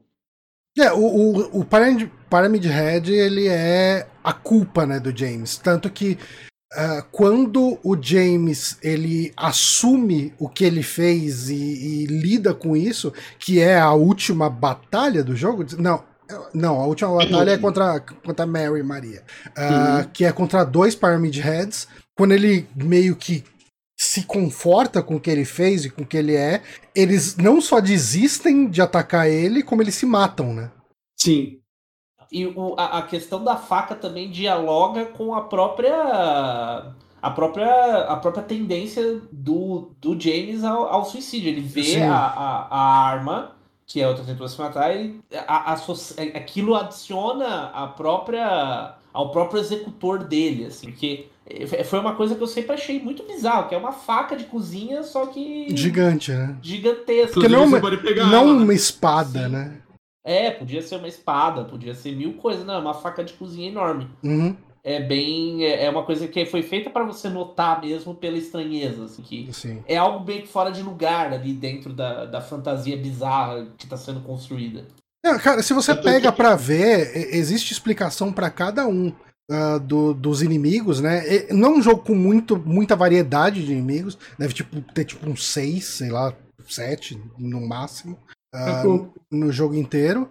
Mas cada um. É as baratinhas, chata pra é- caralho. é, as baratinhas não tem uma explicação, né? Tipo, é só porque possivelmente o James odiava barata. Não, Ah, bastante pra mim. É, é o suficiente. Para mim, se fosse eu, ia ser mariposa. Mas, assim, eu devia ter. Se eu tivesse a, a competência de fazer uma pauta, eu traria aqui o significado de cada um deles. Mas tem o lance do. do como que chama? O, o, o inimiguinho primeiro. É o, o. Que é aquele de camisa de força, e que, fica, que vomita ácido e tal. É, eu não lembro o nome. É, esse aí é o quanto que o James se sente preso e sem conseguir, tipo, expressar o que ele quer. Tipo, existe explicação pra cada um deles, mas eu acho, é, obviamente, quando eu fui jogar esse, é, o Silent Hill 2, recentemente, faz, sei lá, um mês e meio, no máximo que eu joguei, o, o Pyramid Head é o mais icônico, que todo mundo lembra, mas eu acho que o mais perturbador de todos é o, o que você enfrenta na sala lá da Angela. Sim. Que é, peraí, qual? Ah, o- a cama. a cama. Porque o Ah, inimigo é, é- o inimigo. bom, a Angela é um personagem que a gente não comentou muito aqui, né? Ah, Uhum. é uma mulher suicida que tá ali em Silent Hill e ela conversa com James em pontos específicos. E você vai descobrir na história dela que ela foi abusada pelo pai e pelo irmão. ah, dá pra pegar algumas nuances de que ela foi abusada também pelo irmão. E ah, e ela acabou, assim, em um momento de raiva e completamente justificável, ela acabou matando o pai dela e Uhum. ela vive com essa culpa. Ela vai pra Silent Hill porque ela tem essa culpa de ter matado o, o pai, né? Mesmo o cara tendo sido estuprador. E assim, se você for atrás de psicólogos e psiquiatras e pessoas que entendem mais sobre isso, você vai ver que isso é mais comum do que parece. De uma pessoa se sentir culpada por matar o agressor dela, ou, ou de ferir, ou de danificar, ou de causar algum mal ao agressor dela de alguma forma. E o, o- a boss fight, né, que você tem contra o trauma da Angela, é esse inimigo que é uma cama com um casal transando em cima, mas são não um casal claramente, são duas formas meio que embaixo de um cobertor, mas tudo bem disforme. Como se o cobertor fosse feito de pele, né? E É, Meio que, meio que como se o abusador tivesse entrado na cama pra atacar a pessoa. né? Sim. E Tanto que o nome desse boss é Papai Abstrato, é o Abstract Dead. Abstract Dead. Nossa senhora, cara. E é, cara, o inimigo é literalmente um estupro ambulante. É, É. é perturbador pra um caralho isso, E cara. como eu disse, nada sutil também que a sala, como eu falei, essa sala que tu enfrenta ele é uma sala de carne, com Ah. buracos de carne e pistõezinhos que ficam entrando e saindo. Aham.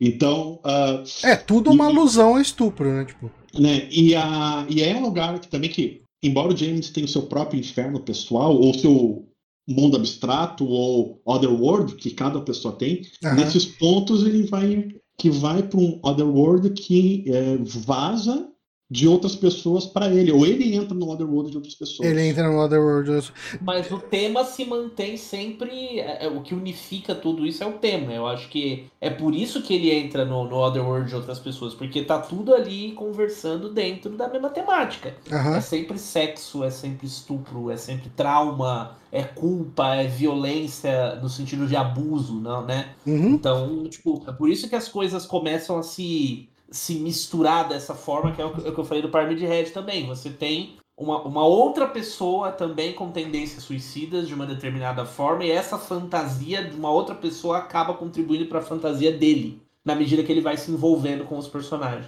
E tem também uma questão do próprio Otherworld da Angela que eu achei interessante. É o, é o tipo de coisa que eu peguei só em vídeo depois, né? Quando, eu, quando eu, eu joguei eu não entendi, mas daí você vai ler mais, vai ver pessoas comentando sobre, que é a, a parte do incêndio, né? Tipo, no Otherworld da Angela tá tudo pegando fogo. E daí Uhum. ela fala: Ah, você consegue ver o fogo agora. Ela fala alguma coisa assim desse tipo. Sim. Que é como se ela o tempo inteiro estivesse vendo aquele fogo. Sim. E, e você só Só a cena vê. que ela vai embora no fogo é, é bonita e triste ao mesmo tempo. Aham. Eu acho uma puta Sim, porque- cena, assim. Porque tu sabe ali que ela tá saindo de lá pra tirar a própria vida, que ela vai cumprir Sim. essa questão. E a- aí no jogo é o único ponto que dá a entender que ela sofreu abuso não só do pai, mas também do irmão, Uhum. porque tem duas figuras masculinas mortas ali naquele corredor eh, que estão pregados na parede e dando a entender que os dois estão ali e estão castrados. Que ela, porque no jogo, o documento que tu encontra do, no- eh, do jornal, tu vê sobre a morte do pai dela. Mas tu não vê nada sobre o irmão. Tu não sabe que Sim. o irmão dela também abusou dela. Uhum. E tu não vê no, o destino dele é incerto, mas dá a entender ali, embora depois vá confirmar no, no livro, que ela, o irmão dela também abusava dela. É, não, é, cara, é uma história muito É, essa- desgraçada. a parte dela, do irmão eu não tinha pego jogando. Uhum. Não tem como, porque é, é- o Uhum. único É bem momento sutil. É esse. É, é no quadro, né? Tipo, na, na, no- na escadaria, né? A Sim. escadaria pegando fogo. Então, é, é o tipo de informação. Aqui, claro, quando tu ah, vai criar o background e para expandir isso, ou, ou detalhar dentro do jogo, ah, nem tudo necessariamente tem que estar ali e estar entregue, mas isso existe e, e de, e, de certa maneira, quem não descobriu jogando, não tem como ah, Uhum. Mensurar isso daí. É realmente indo atrás de mais informações, confirmado pelo próprio Masahiro Ito, ou na novelização que aprofunda mais esses Ou, detalhes. ou, assim, né, é um jogo que eu acho que ele, ele parece que ele ganha muito se você rejogar várias vezes, cada vez tentando analisar mais, de forma mais profunda, né? Prestando mais atenção nos cenários, essas coisas, você com certeza vai absorver mais coisa, né? Eu não sei dizer se você consegue absorver tudo, mas é um jogo que total, assim, influencia você a jogar várias vezes. Sim. Sim. Principalmente, a- é, até, pelo, até por esse lance de como os outros finais são atingidos, né? Tipo, Uhum. é, eu, eu imagino como devia ser na época sem uma revista ou sem alguém fazendo uma análise detalhada em como chegar nos outros finais. Você chega, Sim. termina o jogo, você vê um final, você vai conversar so- com o seu amigo sobre o final que você fez e fala: Não, cara, não, o cara se jogou no, com o carro na- no lago. Fala, não, cara, você tá louco, cara, saiu com a menina ali. Eu acho que a primeira vez você vai fazer o final mais padrãozinho porque você vai jogar mais seguro. E aí você vai rejogando, você vai começar a se curar menos, porque você já conhece Aham. o jogo. Conforme você vai ficando bom, você se- a ideia parece que é essa, né? Você sem querer vai liberar os Mas mesmo, tu, mas mesmo que tu se cure com mais, ve mais frequência, se tu explorar muito, se tu encontrar alguns itens ou ficar olhando itens muito, tu pode dar um trigger no final da água ainda. É. É, né? É meio que ele faz uma pontuação ah, do- da- das, do- do- das coisas que tu faz, puxando para um ou para o outro. Ah, tu vê muita faca da Ângela, tu ganha pontos pro final da água, mas tu perde pro final de Silent Hill. Então ele vai fazendo essa conta. E é engraçado que é uma coisa, pensando agora, é uma coisa que até hoje não se faz, assim, você Sim. mudar a dinâmica do gameplay pra alterar o final. O jogo te convida a correr mais riscos. Múltiplos finais é algo que, inclusive, Oh. morreu um pouco nesse gênero, né? É, Tirando jogos tipo Until Dawn, né, jogos da Dark Picture e tudo mais. é, cê- até você pega os remakes de Resident Evil, mataram completamente isso. é o, o Resident Evil 7 tem dois finais e é super básico. a É. escolha, né? Então. E no final leva pra mesma coisa os dois. É, sim, são bem parecidos. Uhum. Mas é, é muito engraçado como. Eu tô falando assim, não é só as escolhas que você faz. É como o você quanto- joga. É como você joga, o quanto você interage com um determinado personagem, o quanto você faz isso aqui. Não é simplesmente uma coisa. O você 3 vai também é assim? Você vai pular ou você vai ficar na ponte? Você vai empurrar o Nemesis ou ah, vai É. dar a vacina pra Mia ou pra Zoe? Não, Sim. o, tre- o 3, se eu não me engano, tem momentos bem claros de escolha. Tem É. jogo. Que O tu pode também. perder até.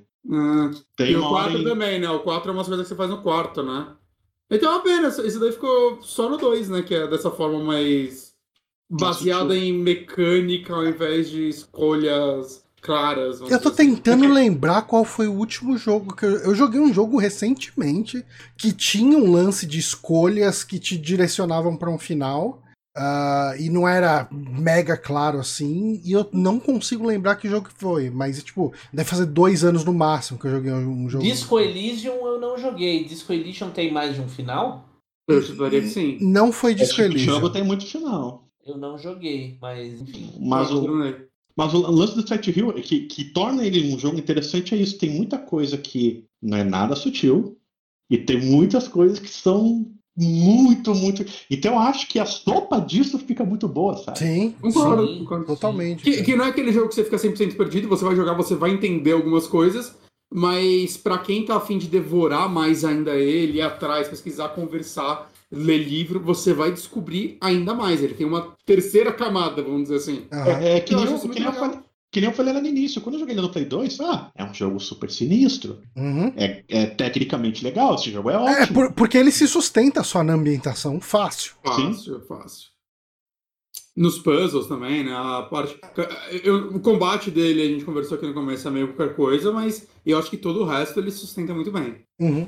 É, assim, Até eu, eu acho que Até assim. eu- hoje, inclusive. Concordo. Sim. A, a parte de exploração de mapa, inclusive, eu acho muito mais legal do que a da maioria de jogos hoje em dia que. Eu não vou comparar com open world de fato, mas jogos que querem ter um mapa maior pra você explorar, que no final você só vai nos cantinhos achar mais item. Uhum. E eu acho que a exploração da cidade de Silent Hill é bem inteligente, tanto do 1 quanto do 2. O design da cidade é muito legal, tipo, ela parece realmente uma cidadezinha, né? Tipo, os Sim. posters que você vê na parede, pichação, é, tudo isso funciona pra criar uma cidade que você acredita que já foi real, né? Em algum momento. Ao mesmo tempo, assim, eu não sei vocês, mas pra mim ainda, acho que também é esse meu lado que eu ando gostando muito desses jogos que tentam emular visual de PlayStation 1.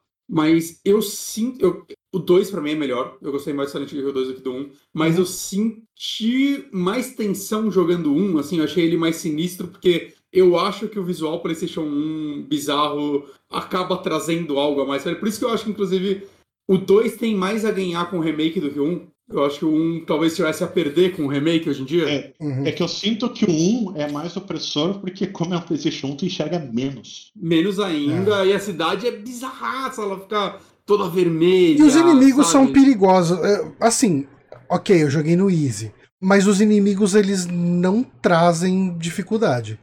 Um tem os bichos voadores que são meio chato. É. É, é, eles são chatos, mas não traz dificuldade. Te- Tirando. Mas é mais difícil de fugir deles. Acho que o tem um boss ali que é o One Hit Kill, que é um cachorrão que te persegue na sala circular. Ele tem um Ah, golpe, ele tem um golpe Que ele abre assim e te engole, mas Uhum. é tipo só, assim. Eu acho que é Uhum. o que mais que acaba te pegando no, no pulo, assim. Mas o inimigo é mais difícil de fugir e dá uma atenção. É. O sim. voador, ele é rápido. Uhum. É, e tem o- a, a, questão do rádio, né? Que é muito mais usada por você enxergar menos, você depende um pouco mais Sim, do rádio. Sim. No 2 é menos isso. É. Uma, uma dúvida, é, é, eu, to- eu joguei essa versão de PC, e uma coisa que eu não sei se é exclusiva dela, mas me parece estranho ter isso no Play 2, você pode salvar a qualquer momento. É coisa Você do aperta- PC. Hã? É da É versão do do- PC. É só da versão. Que é muito bizarro. Não, Se mas aperta Start- podia? Eu Se não você sabia. aperta Start, tem o botão de save. Nossa, eu não notei. Então Tem os botão- papelzinhos botão- vermelhos. Hã? Tem botão de quick save que load no teclado. É, nem tentei isso, mas eu sei que a qualquer momento de apertar Start salvar. Então, Tanto assim, que- o, papelzinho pra salvar é completamente inútil. Ah, não, mas isso é, Tem- da versão do, do Tem PC, cara. técnicas, de, tem técnicas de speedrun que acontecem porque é, determinados eventos não trigam se tem uma frase na tela. Então, acho que, por exemplo, o James correr, sabe que ela tanto ele fica cansado de mais devagar? Se tem uma frase na tela, ele, o estamina dele não acaba. Então o pessoal fica machando o quick save e correndo. Ah, Tu vê o speedrun de Silent Hill 2, sempre vai ser na versão de PC e sempre vai ver game save embaixo. Ele tá caramba, que, correndo com game saved. que chato deve ser jogar assim. Cara, o, o speedrun de Silent Hill 2, o recorde, acho que é 35 minutos, né? Sério? É. Ah, tem que ver, eu, eu gosto, eu gosto dessas Sim, coisas. porque ele também consegue pular alguns eventos, tipo, quando tu passa e tu vê o primeiro inimiguinho eh, andando na neve, depois tu vai lá uh, para pegar o rádio e o pedaço de pau pra bater nele. Se tu tá machando o quick save, ele não triga esse evento também. Então o pessoal consegue entrar na cidade direto pro prédio de apartamentos. Doideira. Caraca, que da hora. Vai ainda falando sobre a história do jogo, tem um personagem que a gente não comentou porque ele é completamente desprezível, que é o Ed. Eu gosto do Ed. do jogo. Eu gosto do Ed. Não, tipo, gostar dele, mas eu gosto do personagem dele existir. Eu acho da hora. Não, tudo bem. ele é. Eu acho que o jogo precisava ter mais gente ali, né? Então, ah, eu toquei com o Ed, né? Mas, mas ele não é, é, Assim, eu acho que é a primeira coisa mais fácil de esquecer do jogo. Acho assim, eu acho que ele tem cenas bem legais, assim, apontando a arma pra própria cabeça, você descobrindo que ele matou a galera naquela sala. Então, aí que ele tá. é um Ele psicopata nunca matou rolê. ninguém. É, Não mas na, hora, mas na hora é o que você acha. Uhum. E eu acho que é o bastante pra marcar, sabe? Eu, eu gosto, eu acho que é legal ter um cara. Ele é um quase vilão, sei lá. Ele é. Eu gosto, É, eu gosto. Eu, Ué, eu não acho que todo personagem é feito pra você gostar. Quanto ele é desprezível. É tipo, lá vem o babaca, sabe? Mas é a intenção dele. Uhum. É, é, é bem isso mesmo. É, mas é, assim, eu, eu acho que ele funciona como esse personagem que é vítima de bullying, né? Ah, você vê que claramente ele sempre foi zoado por ele ser gordinho e tal. E, e, e daí. Se veste igual uma criança. Tem 30 isso também. Mas até aí, cara. eh, Você, não sei se você foi no, Brasil, no Barzinho Game Show. Tinha, tinha alguns aí. Tinha uma porrada de Ed. E algumas pessoas podem até argumentar que eu era um deles. Ah, então, assim. é, é, se você foi em evento, evento nerd, você vai ter uns 500 Ed. Eu totalmente vejo ele num evento jogando Magic. Sim. Então, pô, é legal. É, eu, eu, eu acho que o jogo precisa de uns personagens Mas é, bizarrão igual Mas ele. esse é um personagem que eu achei muito interessante. Eu descobri sobre ele depois, né, de jogar e ver análises, ver pessoas conversando sobre essa questão dele nunca ter matado. A única pessoa, quer dizer, a, a única morte dele, ele matou um cachorro. Né? Ah, é, cuzão pra caralho. E, e assim, não, mas pra mim, ele tinha matado toda aquela galera e tava vivendo com a culpa, né? Porque a hora que você encontra ele com o revólver, ele tem um monte de corpo ali e tal. E daí, assim, você vê os corpos ali, o, o, o James vira e fala, cara, o que, que você fez? E ele fala, não, eu não matei ninguém. E ele tá falando a verdade, ele realmente não matou ninguém. Tipo, é, é, um, é uma fantasia dele. Tanto que o Otherworld dele é aquele, é, é aquele frigorífico, né? Com um monte de corpo pendurado, como se fosse. Enfim, que nem quando você vai Ele no, quer no matar galera. Ele só. Ele quer matar, mas ele, Ele é não, não covarde tem... demais pra conseguir, né, também. É. Uhum. É, é, acho que foi nisso que a cidade chamou ele, porque ele, ele, ele matou um cachorro e atirou na perna do, do cara que fazia bullying nele. E ele fugiu para não se encrencar com a polícia e ele acabou indo para Silent Hill. Uhum. Ah, eu acho que o, o que torna a culpa que chama ele à cidade é que ele tá muito afim de matar as pessoas que fazem Sim. bullying nele. É uma coisa que fascina ele. né? Pô, gosto, gosto. Quero personagens bizarros nos jogos. assim. Não, eu acho, eu acho que ele funciona totalmente eu no jogo, mas eu- ele é o personagem. Assim, de todos os personagens que tem no jogo, na história e tal, é o mais fácil de esquecer. Mas eu não. Eu não sei. Eu, eu acho todos bem memoráveis, assim. De verdade. Eu, eu acho que o, o Chen não é da questão, que é o fato dele não ter, de fato, matado ninguém, que acaba tornando ele um É, personagem. sim, eu acho que é o que faz ele mais interessante. Mas é uma coisa que eu não peguei jogando. Eu peguei Uhum. vendo depois. Falei, porra, Uhum. isso, isso é bem interessante. Que ele Uhum. tem essa fantasia de ser o assassino, mas ele nunca chegou às vias de fato. Uhum. Tanto que a primeira cena dele, ele vomitando, porque ele viu um corpo. É verdade, verdade. É, e ele fala, né? Ah, já tava assim quando eu é cheguei e verdade. tal. Verdade mesmo. É Uhum. verdade. Ah, cara, é, é, é um jogo que quanto mais você discute sobre, quanto mais você pensa sobre ele, quanto mais você comenta sobre ele, mais você vai descobrindo esses detalhes. Porque realmente, cara, ele é essa. Ele é uma obra-prima.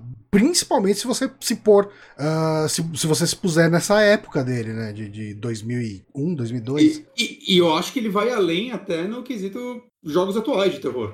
Não, é- é, não se faz esse tipo. é, coisas com esse tipo de sutileza hoje é, são ainda são raríssimas. assim. São, porque o pessoal vai falar, "Ah, o pessoal não pega, né? E, tipo, o pessoal não É, quer. E, e a gente tá numa fase que, assim, todo mundo precisa jogar o último jogo que saiu o tempo inteiro e você não tem tempo de digerir aquilo que você jogou.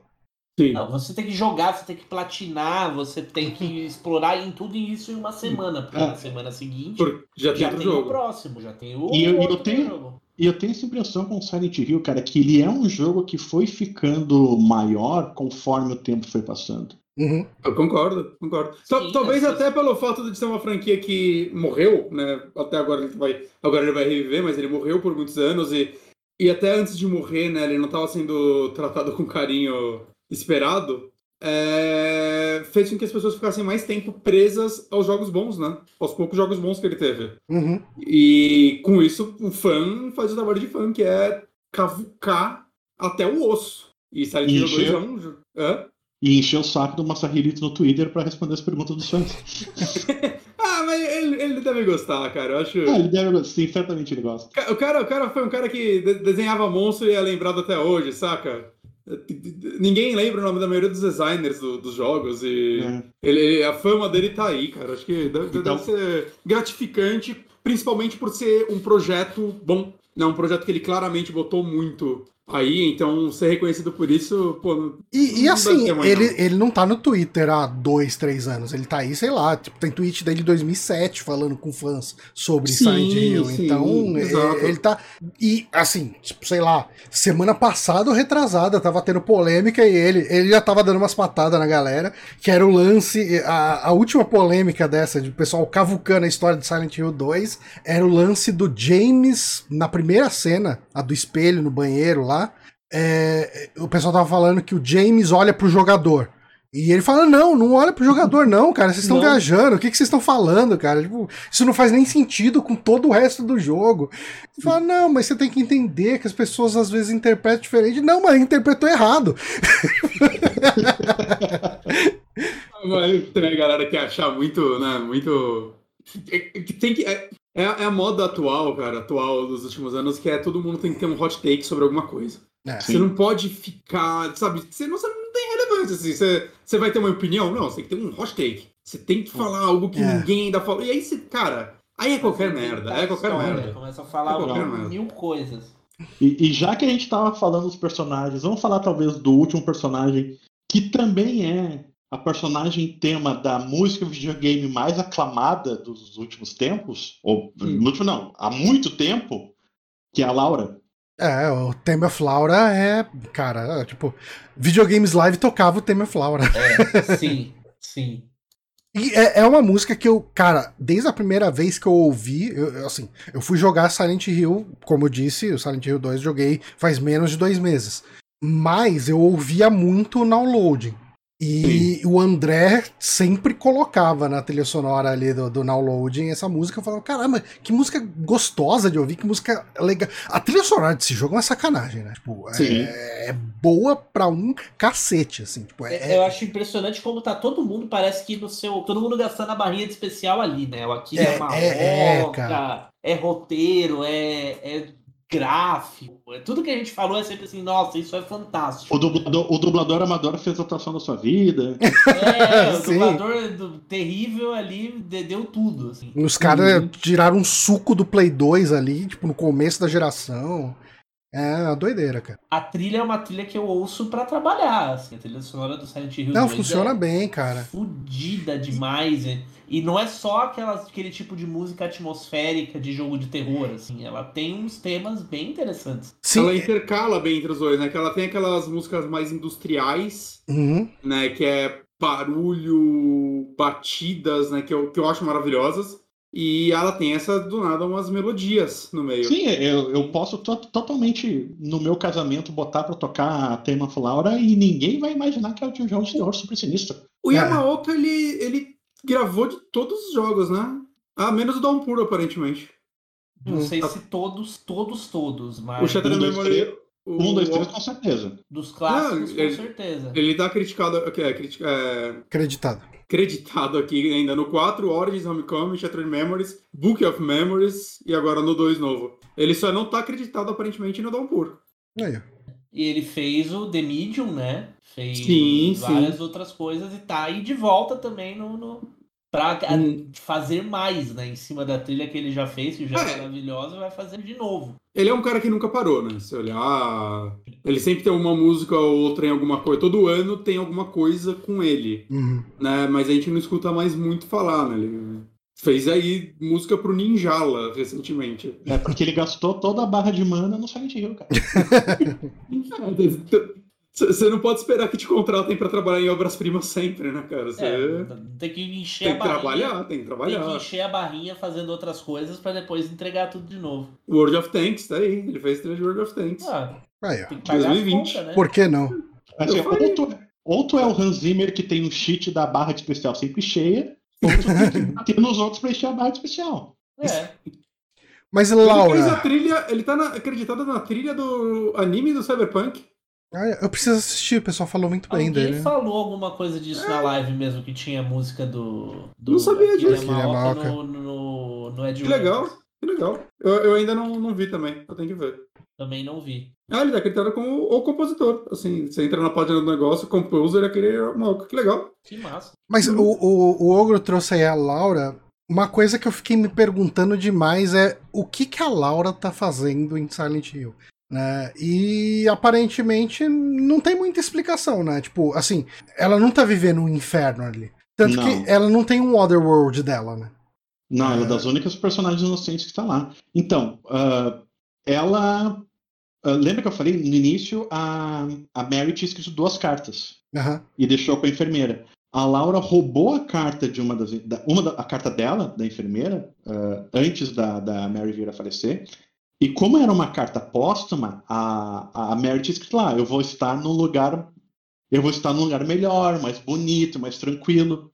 E a, e a Laura entendeu que ela estava indo para Silent Hill, porque enquanto elas estavam no hospital, a Laura sempre falava como Silent Hill era um lugar importante, mágico, Ah. muito bonito para ela. Então, como ela queria ver a Mary de novo, bom, se ela disse que está nesse lugar bonito, eu vou encontrar ela lá. É Eu vou, ela vou andando até lá. Porque, Sim. tipo, aparentemente não, não tem ônibus, não tem metrô, não tem nada pra lá. Ela foi para lá com o Ed. Ah, verdade, né? Tem um Ed. Porque no, no a- o livro diz isso com mais clareza, mas acho que na cutscene inicial tem um frame dela e do Ed juntos de furgão chegando lá. Hum, Então os dois meio que chegaram lá juntos. ok. Aproveitou a carona. É, sim. É o Uber Pool. Uber Pool. Uber Pool pro inferno. É. Qual é o lance do o significado do chefe que são dois negócios pendurados no teto? É, Eu tô vendo o speedrun quando a gente conversa, porque. É, então- Adiantando aqui, porque eu queria ver o que a ele faz. expli... Esse é o Meat Lips, né? Porque a ideia é ser uma cama e a boca, ah, que é a Hum. coisa assustadora. E daí a explicação que eu vi sobre isso é a visão que o James tinha da, da Mary. Né? Tipo, é, é aquele monstro deformado que tá numa cama e aquela boca que fica machucando ele com as palavras, né? Tipo, f- xingando, brigando com ele, tudo. Por isso que é, um- é uma cama com uma boca. E, e é bem o que o, que o Ogro falou, o save aparecendo embaixo loucamente. que engraçado isso.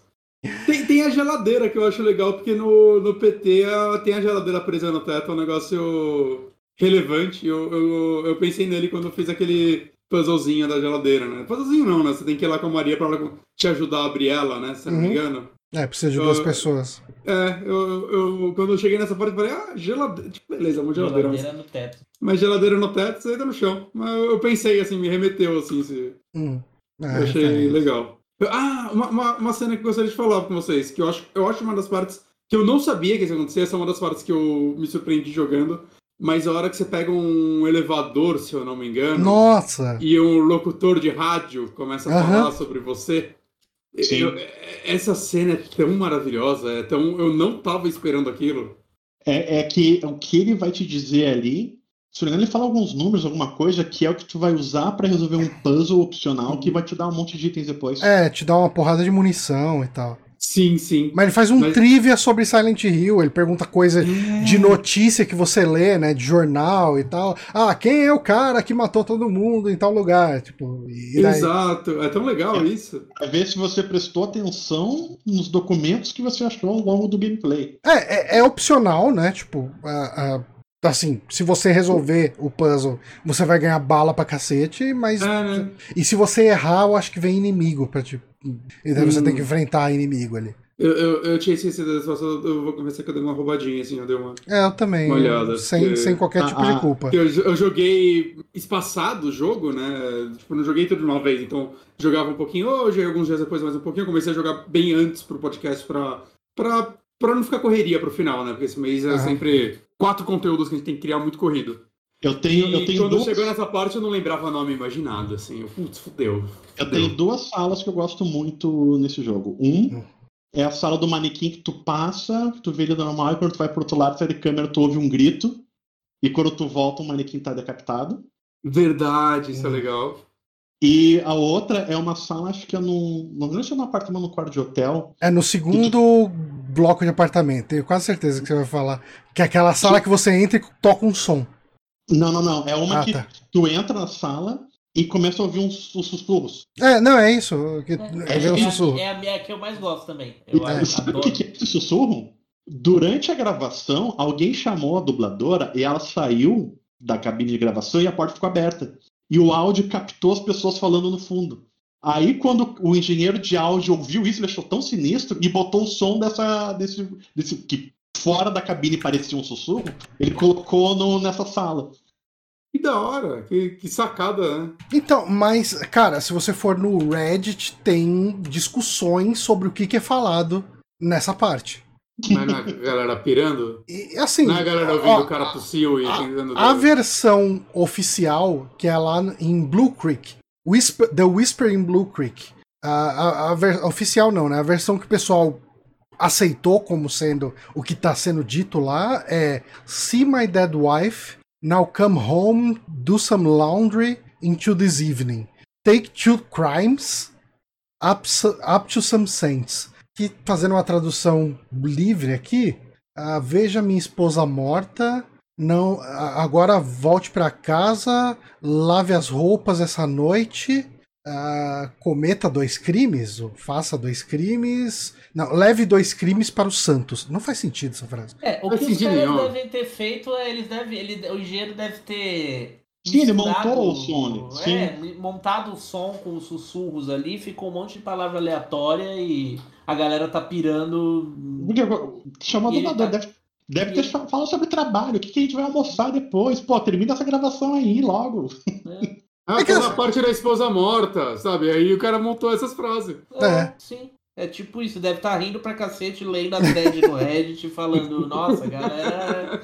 Essa galera é maluca demais, Não, céu." cara, tem- ligou pro Ito lá falou, cara, você viu o que os caras estão falando? Ele falou, mano, ontem os caras estão falando que o James olha pro jogador. Esse cara pira muito.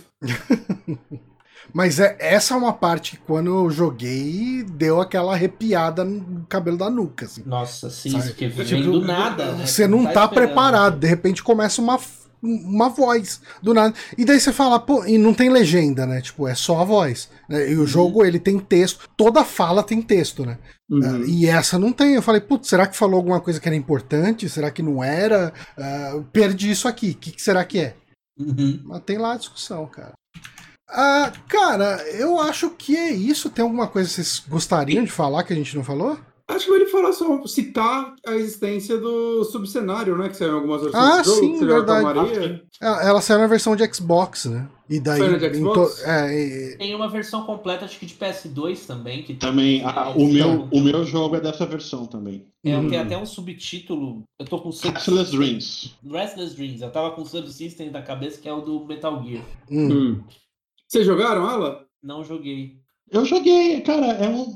Se tu, é um cenário que, assim, se tu sabe o que fazer, ele é bem 10 minutos. direto. É. Porque ele se baseia. É tipo. É uma fat quest de dois, três itens que ele te joga lá pelas tantas de volta no- nos apartamentos. E tem muito muitas salas para explorar, mas se tu sabe onde ir para pegar o item necessário, tu não acaba não tendo muito. É, eu terminei em Não 40 tem jogo, não. minutos.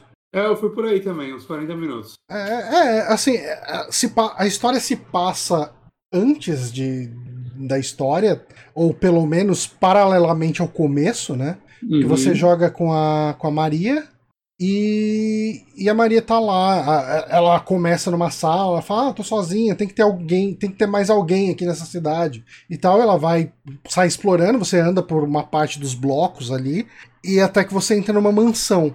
É, Essa mansão não tem no jogo mesmo. Não. né? É É um cenário pra ali, né? Uhum. E, e é bem o que o Ogro falou, né? Tipo, você tem lá meia dúzia de itens, você, meia dúzia, deve ter uns três itens que você pega ali. Ah, você tem, tipo, as placas. Tem é um um puzzle, né? É, então, o puzzle você tem que juntar três placas que tem uns furos e você tem que fazer com que todos os furos fiquem tapados, né? O, o- uma placa tape os furos da outra.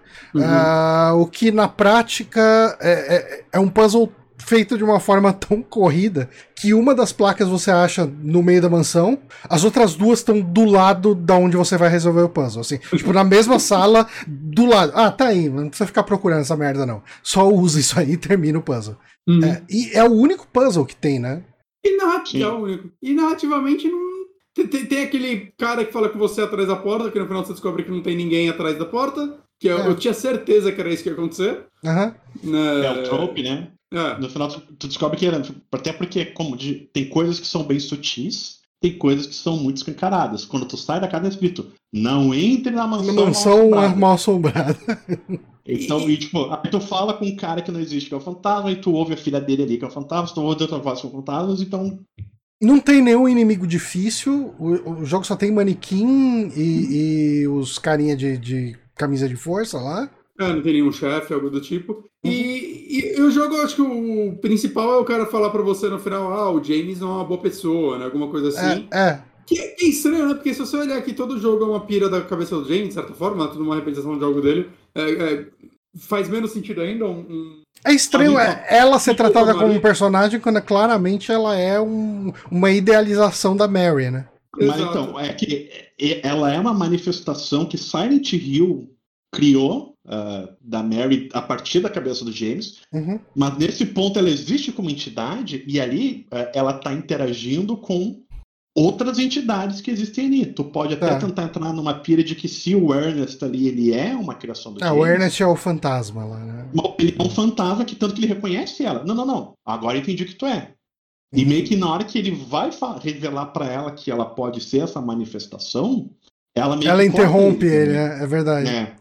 Então, meio que. ah, é, é- é que como o Silent Hill ele é um, um pesadelo tornado físico, dependendo do nível que a pessoa tá, essa fisicalidade interage com as outras Otherworlds ali. Sim. Então, aqui naquela mansão, tu pode dizer que é um Otherworld que está interagindo parcialmente com o Otherworld do James, que ainda não chegou na cidade, mas já está criado para ele o cenário ali. Uhum, até porque o, o. Como a gente falou, né? Há um, há um intervalo entre a, a, a morte da, da Mary e o momento que ele chega, né, em Silent Hill. Então Uhum. as coisas. Já, já, as, as engrenagens já estão rodando. Ah, dentro da cabeça dele as engrenagens já estão rodando, né? E já estão Trauma, se já. manifestando em Silent Hill. Tanto que Exatamente. E, como eu disse, tem uma certa participação de algo espiritual da Mary ali, porque a própria Maria, ela, lá pelas tantas, tem uma hora que tu encontra um urso de pelúcia e ela fala: Ah, eu acho que a Laura ia gostar disso, né? Não, mas quem é a Laura? Verdade. Então tem uma influência da Mary ali naquela, naquela manifestação. Ou é Silent Hill utilizando memórias da Mary também, ou o próprio fantasma dela. Uhum. Uhum, sem dúvida. É, é, eu acho que é um bônusinho bacaninha, Ah, sim, mas concordo. também não, não é algo que Não agrega. muda. Não é obrigatório. É. É, e é de uma época também que não, não se né, os jogos assim, não tinha esses conteúdos, super conteúdos extras. Na Ah, verdade, isso daí vem como uma justificativa para você comprar um jogo que você já tem de novo, né? sim. sim. Uhum, No uhum. final das contas. Então não, não, você não. Os jogos não eram pensados para ter DLCs, né? Não existia o Uhum. conceito. Ou, ou um extrazinho, né, pra galera do Xbox, né, que é a primeira vez que ele saiu. É, Pela saiu- saiu demora, né? depois, né? Saiu depois. Assim como É, o Separate Ways do Resident Evil 4 no Play 2. É, a diferença é que É. o Separate Ways é, é né? Tem, tem mais história que o próprio jogo. Mas... É, tem bastante Ah, conteúdo, né? Ah, sim, sim, mas eu tô falando, ele, ele não tem na versão do GameCube, né? Ele é um negócio que, ah, Sim. demorou pra sair no Play 2, ó, tem um modinho extra. Não era tão, tão incomum isso nos jogos quando eles saíram uma nova versão depois de um tempo. Uhum. Sim, É, é, o- é Os próprios Metal Gears todos tinham alguma coisa, né? Subsistência, né? sub, substância. É que se tu for ver a diferença de tempo de lançamento do jogo original e o do Restless Dreams, é meses. Então o pessoal nem teve tempo de arrumar alguma coisa tão mais elaborada assim. Uhum. Uhum. Mas eu acho que é isso, né, cara? Silent Hill 2 é, é um jogaço. é, eu reforço aquilo que o Bonatti trouxe aqui, né? Eu fico triste de não ter jogado esse jogo na época. Ou eu acho que se eu jogasse, esse- se eu tivesse jogado esse jogo há 10 anos atrás, já teria sido uma experiência muito mais marcante pra mim.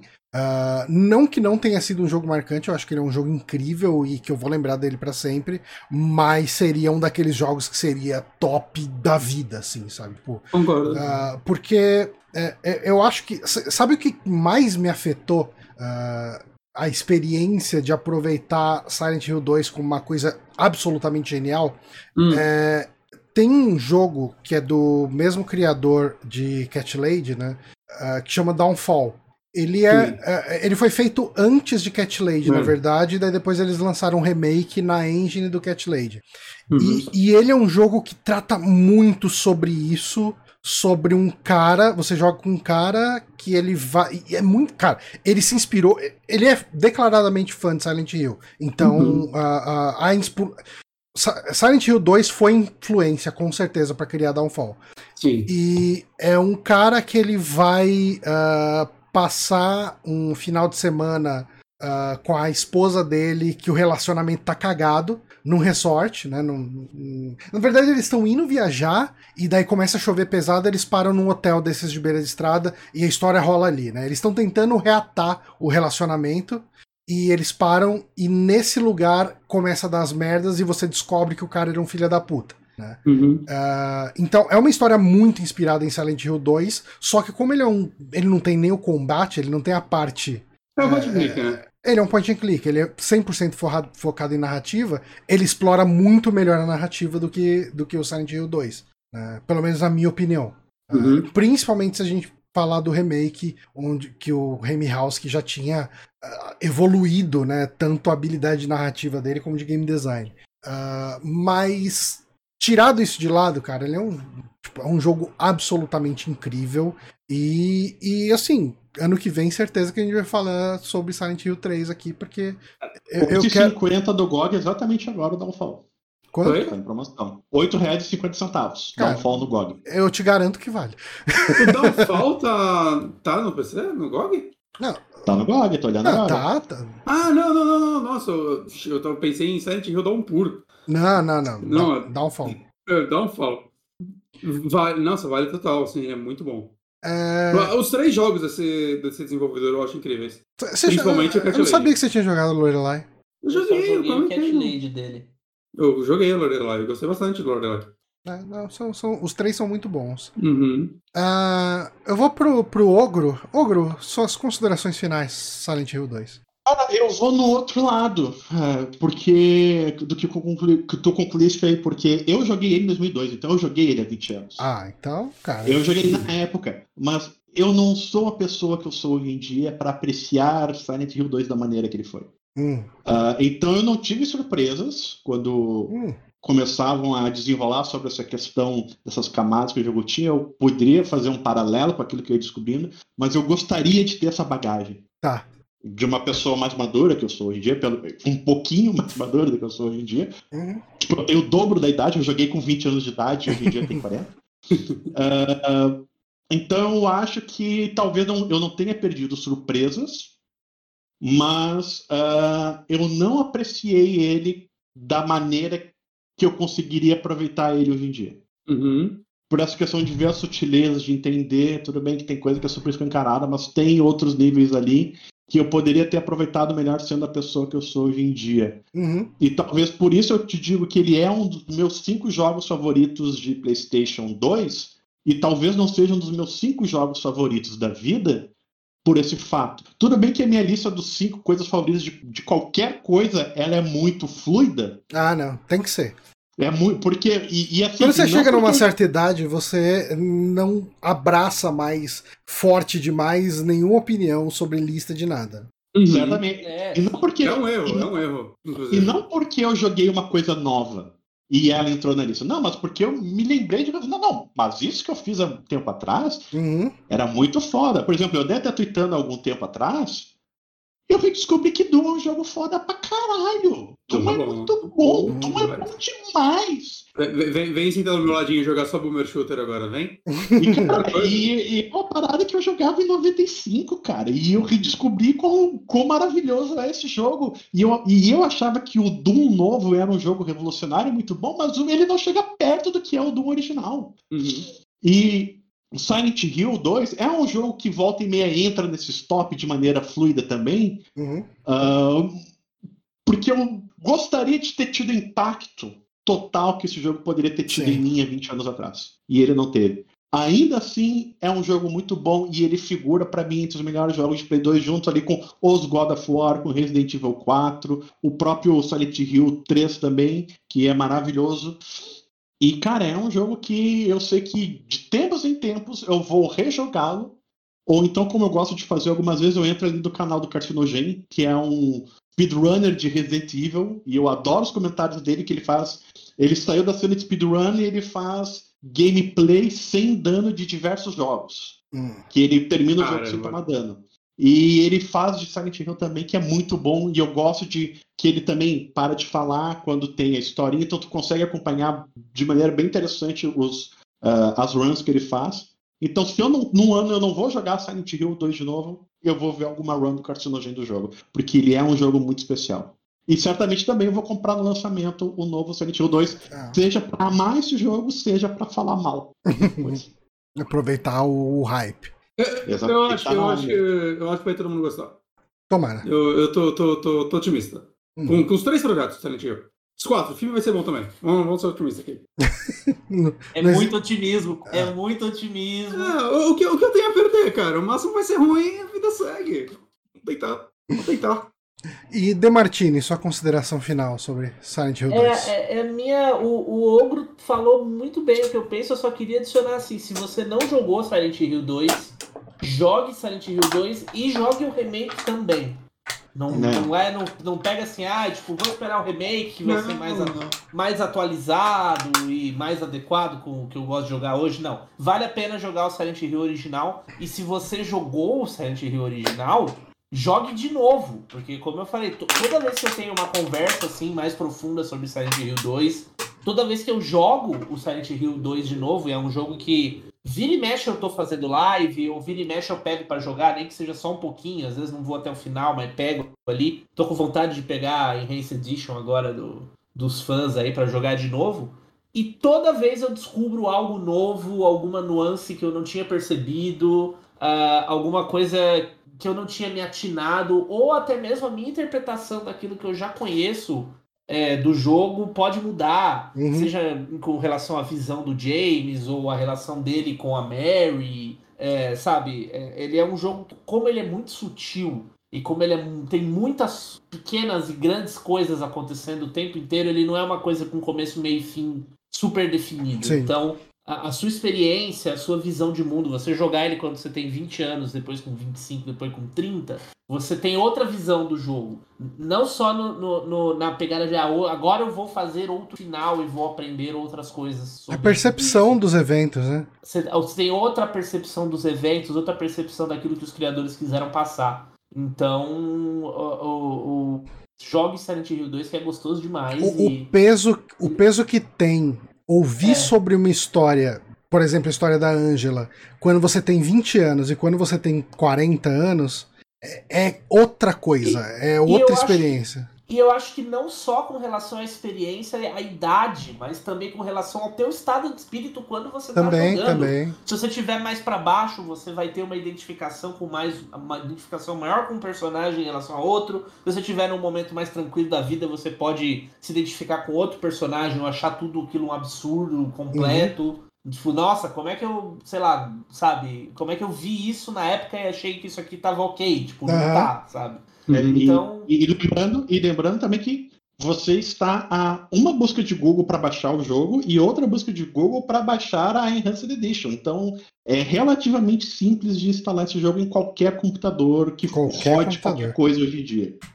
Sim, sim. É, é- é- ele, ele é muito acessível, apesar da Konami, né? Ele Aham. é muito acessível e dá pra jogar. E, e- apesar dele ser um jogo de 20 anos atrás, ele é jogável, mesmo que você não esteja acostumado com controle tanque e tudo mais. Dá para se você quiser fazer um esforço, Mas tu não precisa jogar ele tanque. Ele tem controle 3D também. não precisa ser muito esforço não, porque o jogo é incrível e vale a pena Uhum. demais. Então. E pra fechar, Bonatti. Eu acho que vocês meio que já falaram tudo, né? Eu concordo completamente com o Martini, assim, é, se você nunca jogou, É, Não espero o remake, não. Eu, eu, particularmente, sou uma pessoa que gosta muito de jogar os originais antes dos remakes, né? Pra ter a- aquela base de comparação e tal, ver, ver o que ele pegou do original, o que ele cresceu, o que ele fez melhor, o que ele fez pior. É um negócio que eu, particularmente, gosto de fazer. Mas, assim, é um- não é um jogo muito longo também, então você consegue pegar ele e jogando aos poucos, você termina ele sem um grande esforço. Não, cara, ele é um jogo que você termina tranquilo, sem, sem ficar olhando guia, sem nada. Você termina ele umas 8 horas, sei lá. Sim, sim, sim. Né? Então vale muito a pena. Eu acho que, é, como eu disse, eu gostaria de ter tido a experiência antes, ao mesmo tempo que eu não ia absorver tudo antes, mas eu gostaria de ter tido ela antes de ouvir todo mundo já ter falado sobre esse jogo. Mas isso não anula o que ele é, né? Eu acho que anula só um pouco o sentimento que eu tenho, né? Porque a, o meu sentimento com o jogo, a minha análise do jogo acaba sendo mais de razão do que de coração, e às vezes é legal Uhum. você ter uma. Uma, Uma ligação mais emocional, né? é, mas dentro da análise de razão, assim, eu olho pra ele como, tipo, caraca, é um, é um dos jogos de terror até hoje mais únicos, mas 300 jogos tentam copiar ele todos os anos, alguns são bons, mas nenhum consegue acertar em cheio exatamente o que ele faz. Aham. Saca? É, então, vale a pena, assim, você jogar ele até pra você entender o porquê ele é tão influente, o porquê tantos desenvolvedores de jogos de terror usam ele como base e botam ele naquele pedestal até hoje, porque ele realmente merece esse pedestal. É, é um jogaço, adorei ele, assim, mais do que recomendado, assim. É, é, não cometam o mesmo erro que eu, saca? De enrolar tantos anos pra jogar ele. É. E acho que com isso a gente encerra esse programa e encerra também o nosso Amiibo Outubro, que nem teve nome direito esse ano. Amiibo porque. Mas porque, é um bom nome, Amiibo Outubro é um bom nome. é porque ele ficou dividido com o Rádio Sete Peles, daí o marketing foi prejudicado. Ah, mas ah, encerramos a nossa programação especial de outubro, onde a gente falou de quatro obras de terror, né? A gente teve nesse ano falamos de filmes de lobisomem, ah, falamos lá do, do Wolfman da Universal de 40, 1941 e do Lobisomem Americano em Londres de 1981. Falamos também ah, de The Seventh Guest, é, clássico aí do PC, um jogo que foi bastante revolucionário pela, pra, pra época dele. Não envelheceu tão bem? Não envelheceu tão bem, mas foi, foi divertido falar sobre ele. Ah, a gente falou também sobre Trick or Treat, que é uma antologia Antologia. de terror bem maneira, uma das melhores que eu já vi, se não for a melhor. Uhum. E hoje tivemos aí Silent Hill 2, acho que foi um, um ano muito bom para nossa programação especial de terror. E ano que vem tem mais aí. A gente ah, já tem algumas coisas planejadas aí. Eu quero muito Uhum. falar de Harvester ano que vem. Muito, muito. E vai rolar, vai rolar. Uhum. Com isso a gente fica por aqui, não sem antes é, eu pedir aqui para o Demartini falar um pouco sobre NGP e sobre mais onde ele pode ser encontrado. Ah, fale pra galera aí onde eles te acham, Demartini. Eu estou lá no newgameplus.com.br quase todos os dias falando de vários jogos. Essa semana, por exemplo, eu só falo de Call of Duty e Resident Evil. E semana que vem eu só vou falar de Call of Duty, Resident Evil e God of War. Então a gente tá sempre variando. God of War já é semana que vem?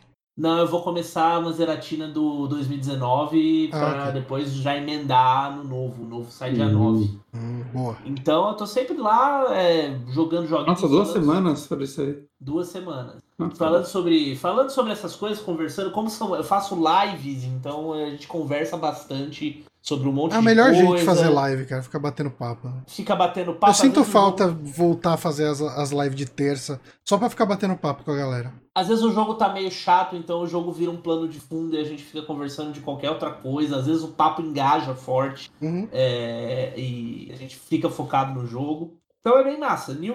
newgameplus.com.br, lá você vai encontrar os links pro YouTube, pra, pra Twitch. Eu meio que me divido entre os dois canais e tem, tem coisa quase todo dia, quase toda noite tem uma livezinha mais curta ou mais longa, depende do que tá rolando. Agora eu tô de férias, então eu tô fazendo umas lives mais longas. E quando eu voltar de férias, vocês me encontram também no canal Tech, falando sobre segurança digital. E o Ogro tá lá no Twitter. Arroba ogro himself, onde vocês vão ver basicamente eu reclamando do Grêmio e falando como o Adão é foda. Muito bom, ótimos assuntos. Os links estarão no post aqui, então uh, acessem o site ou até mesmo lá no Anchor mesmo, no Spotify, vai estar o link de tudo isso. E a gente encerra por aqui então. Um abraço a todos e até semana que vem. Falou! Falou! Falou, gente!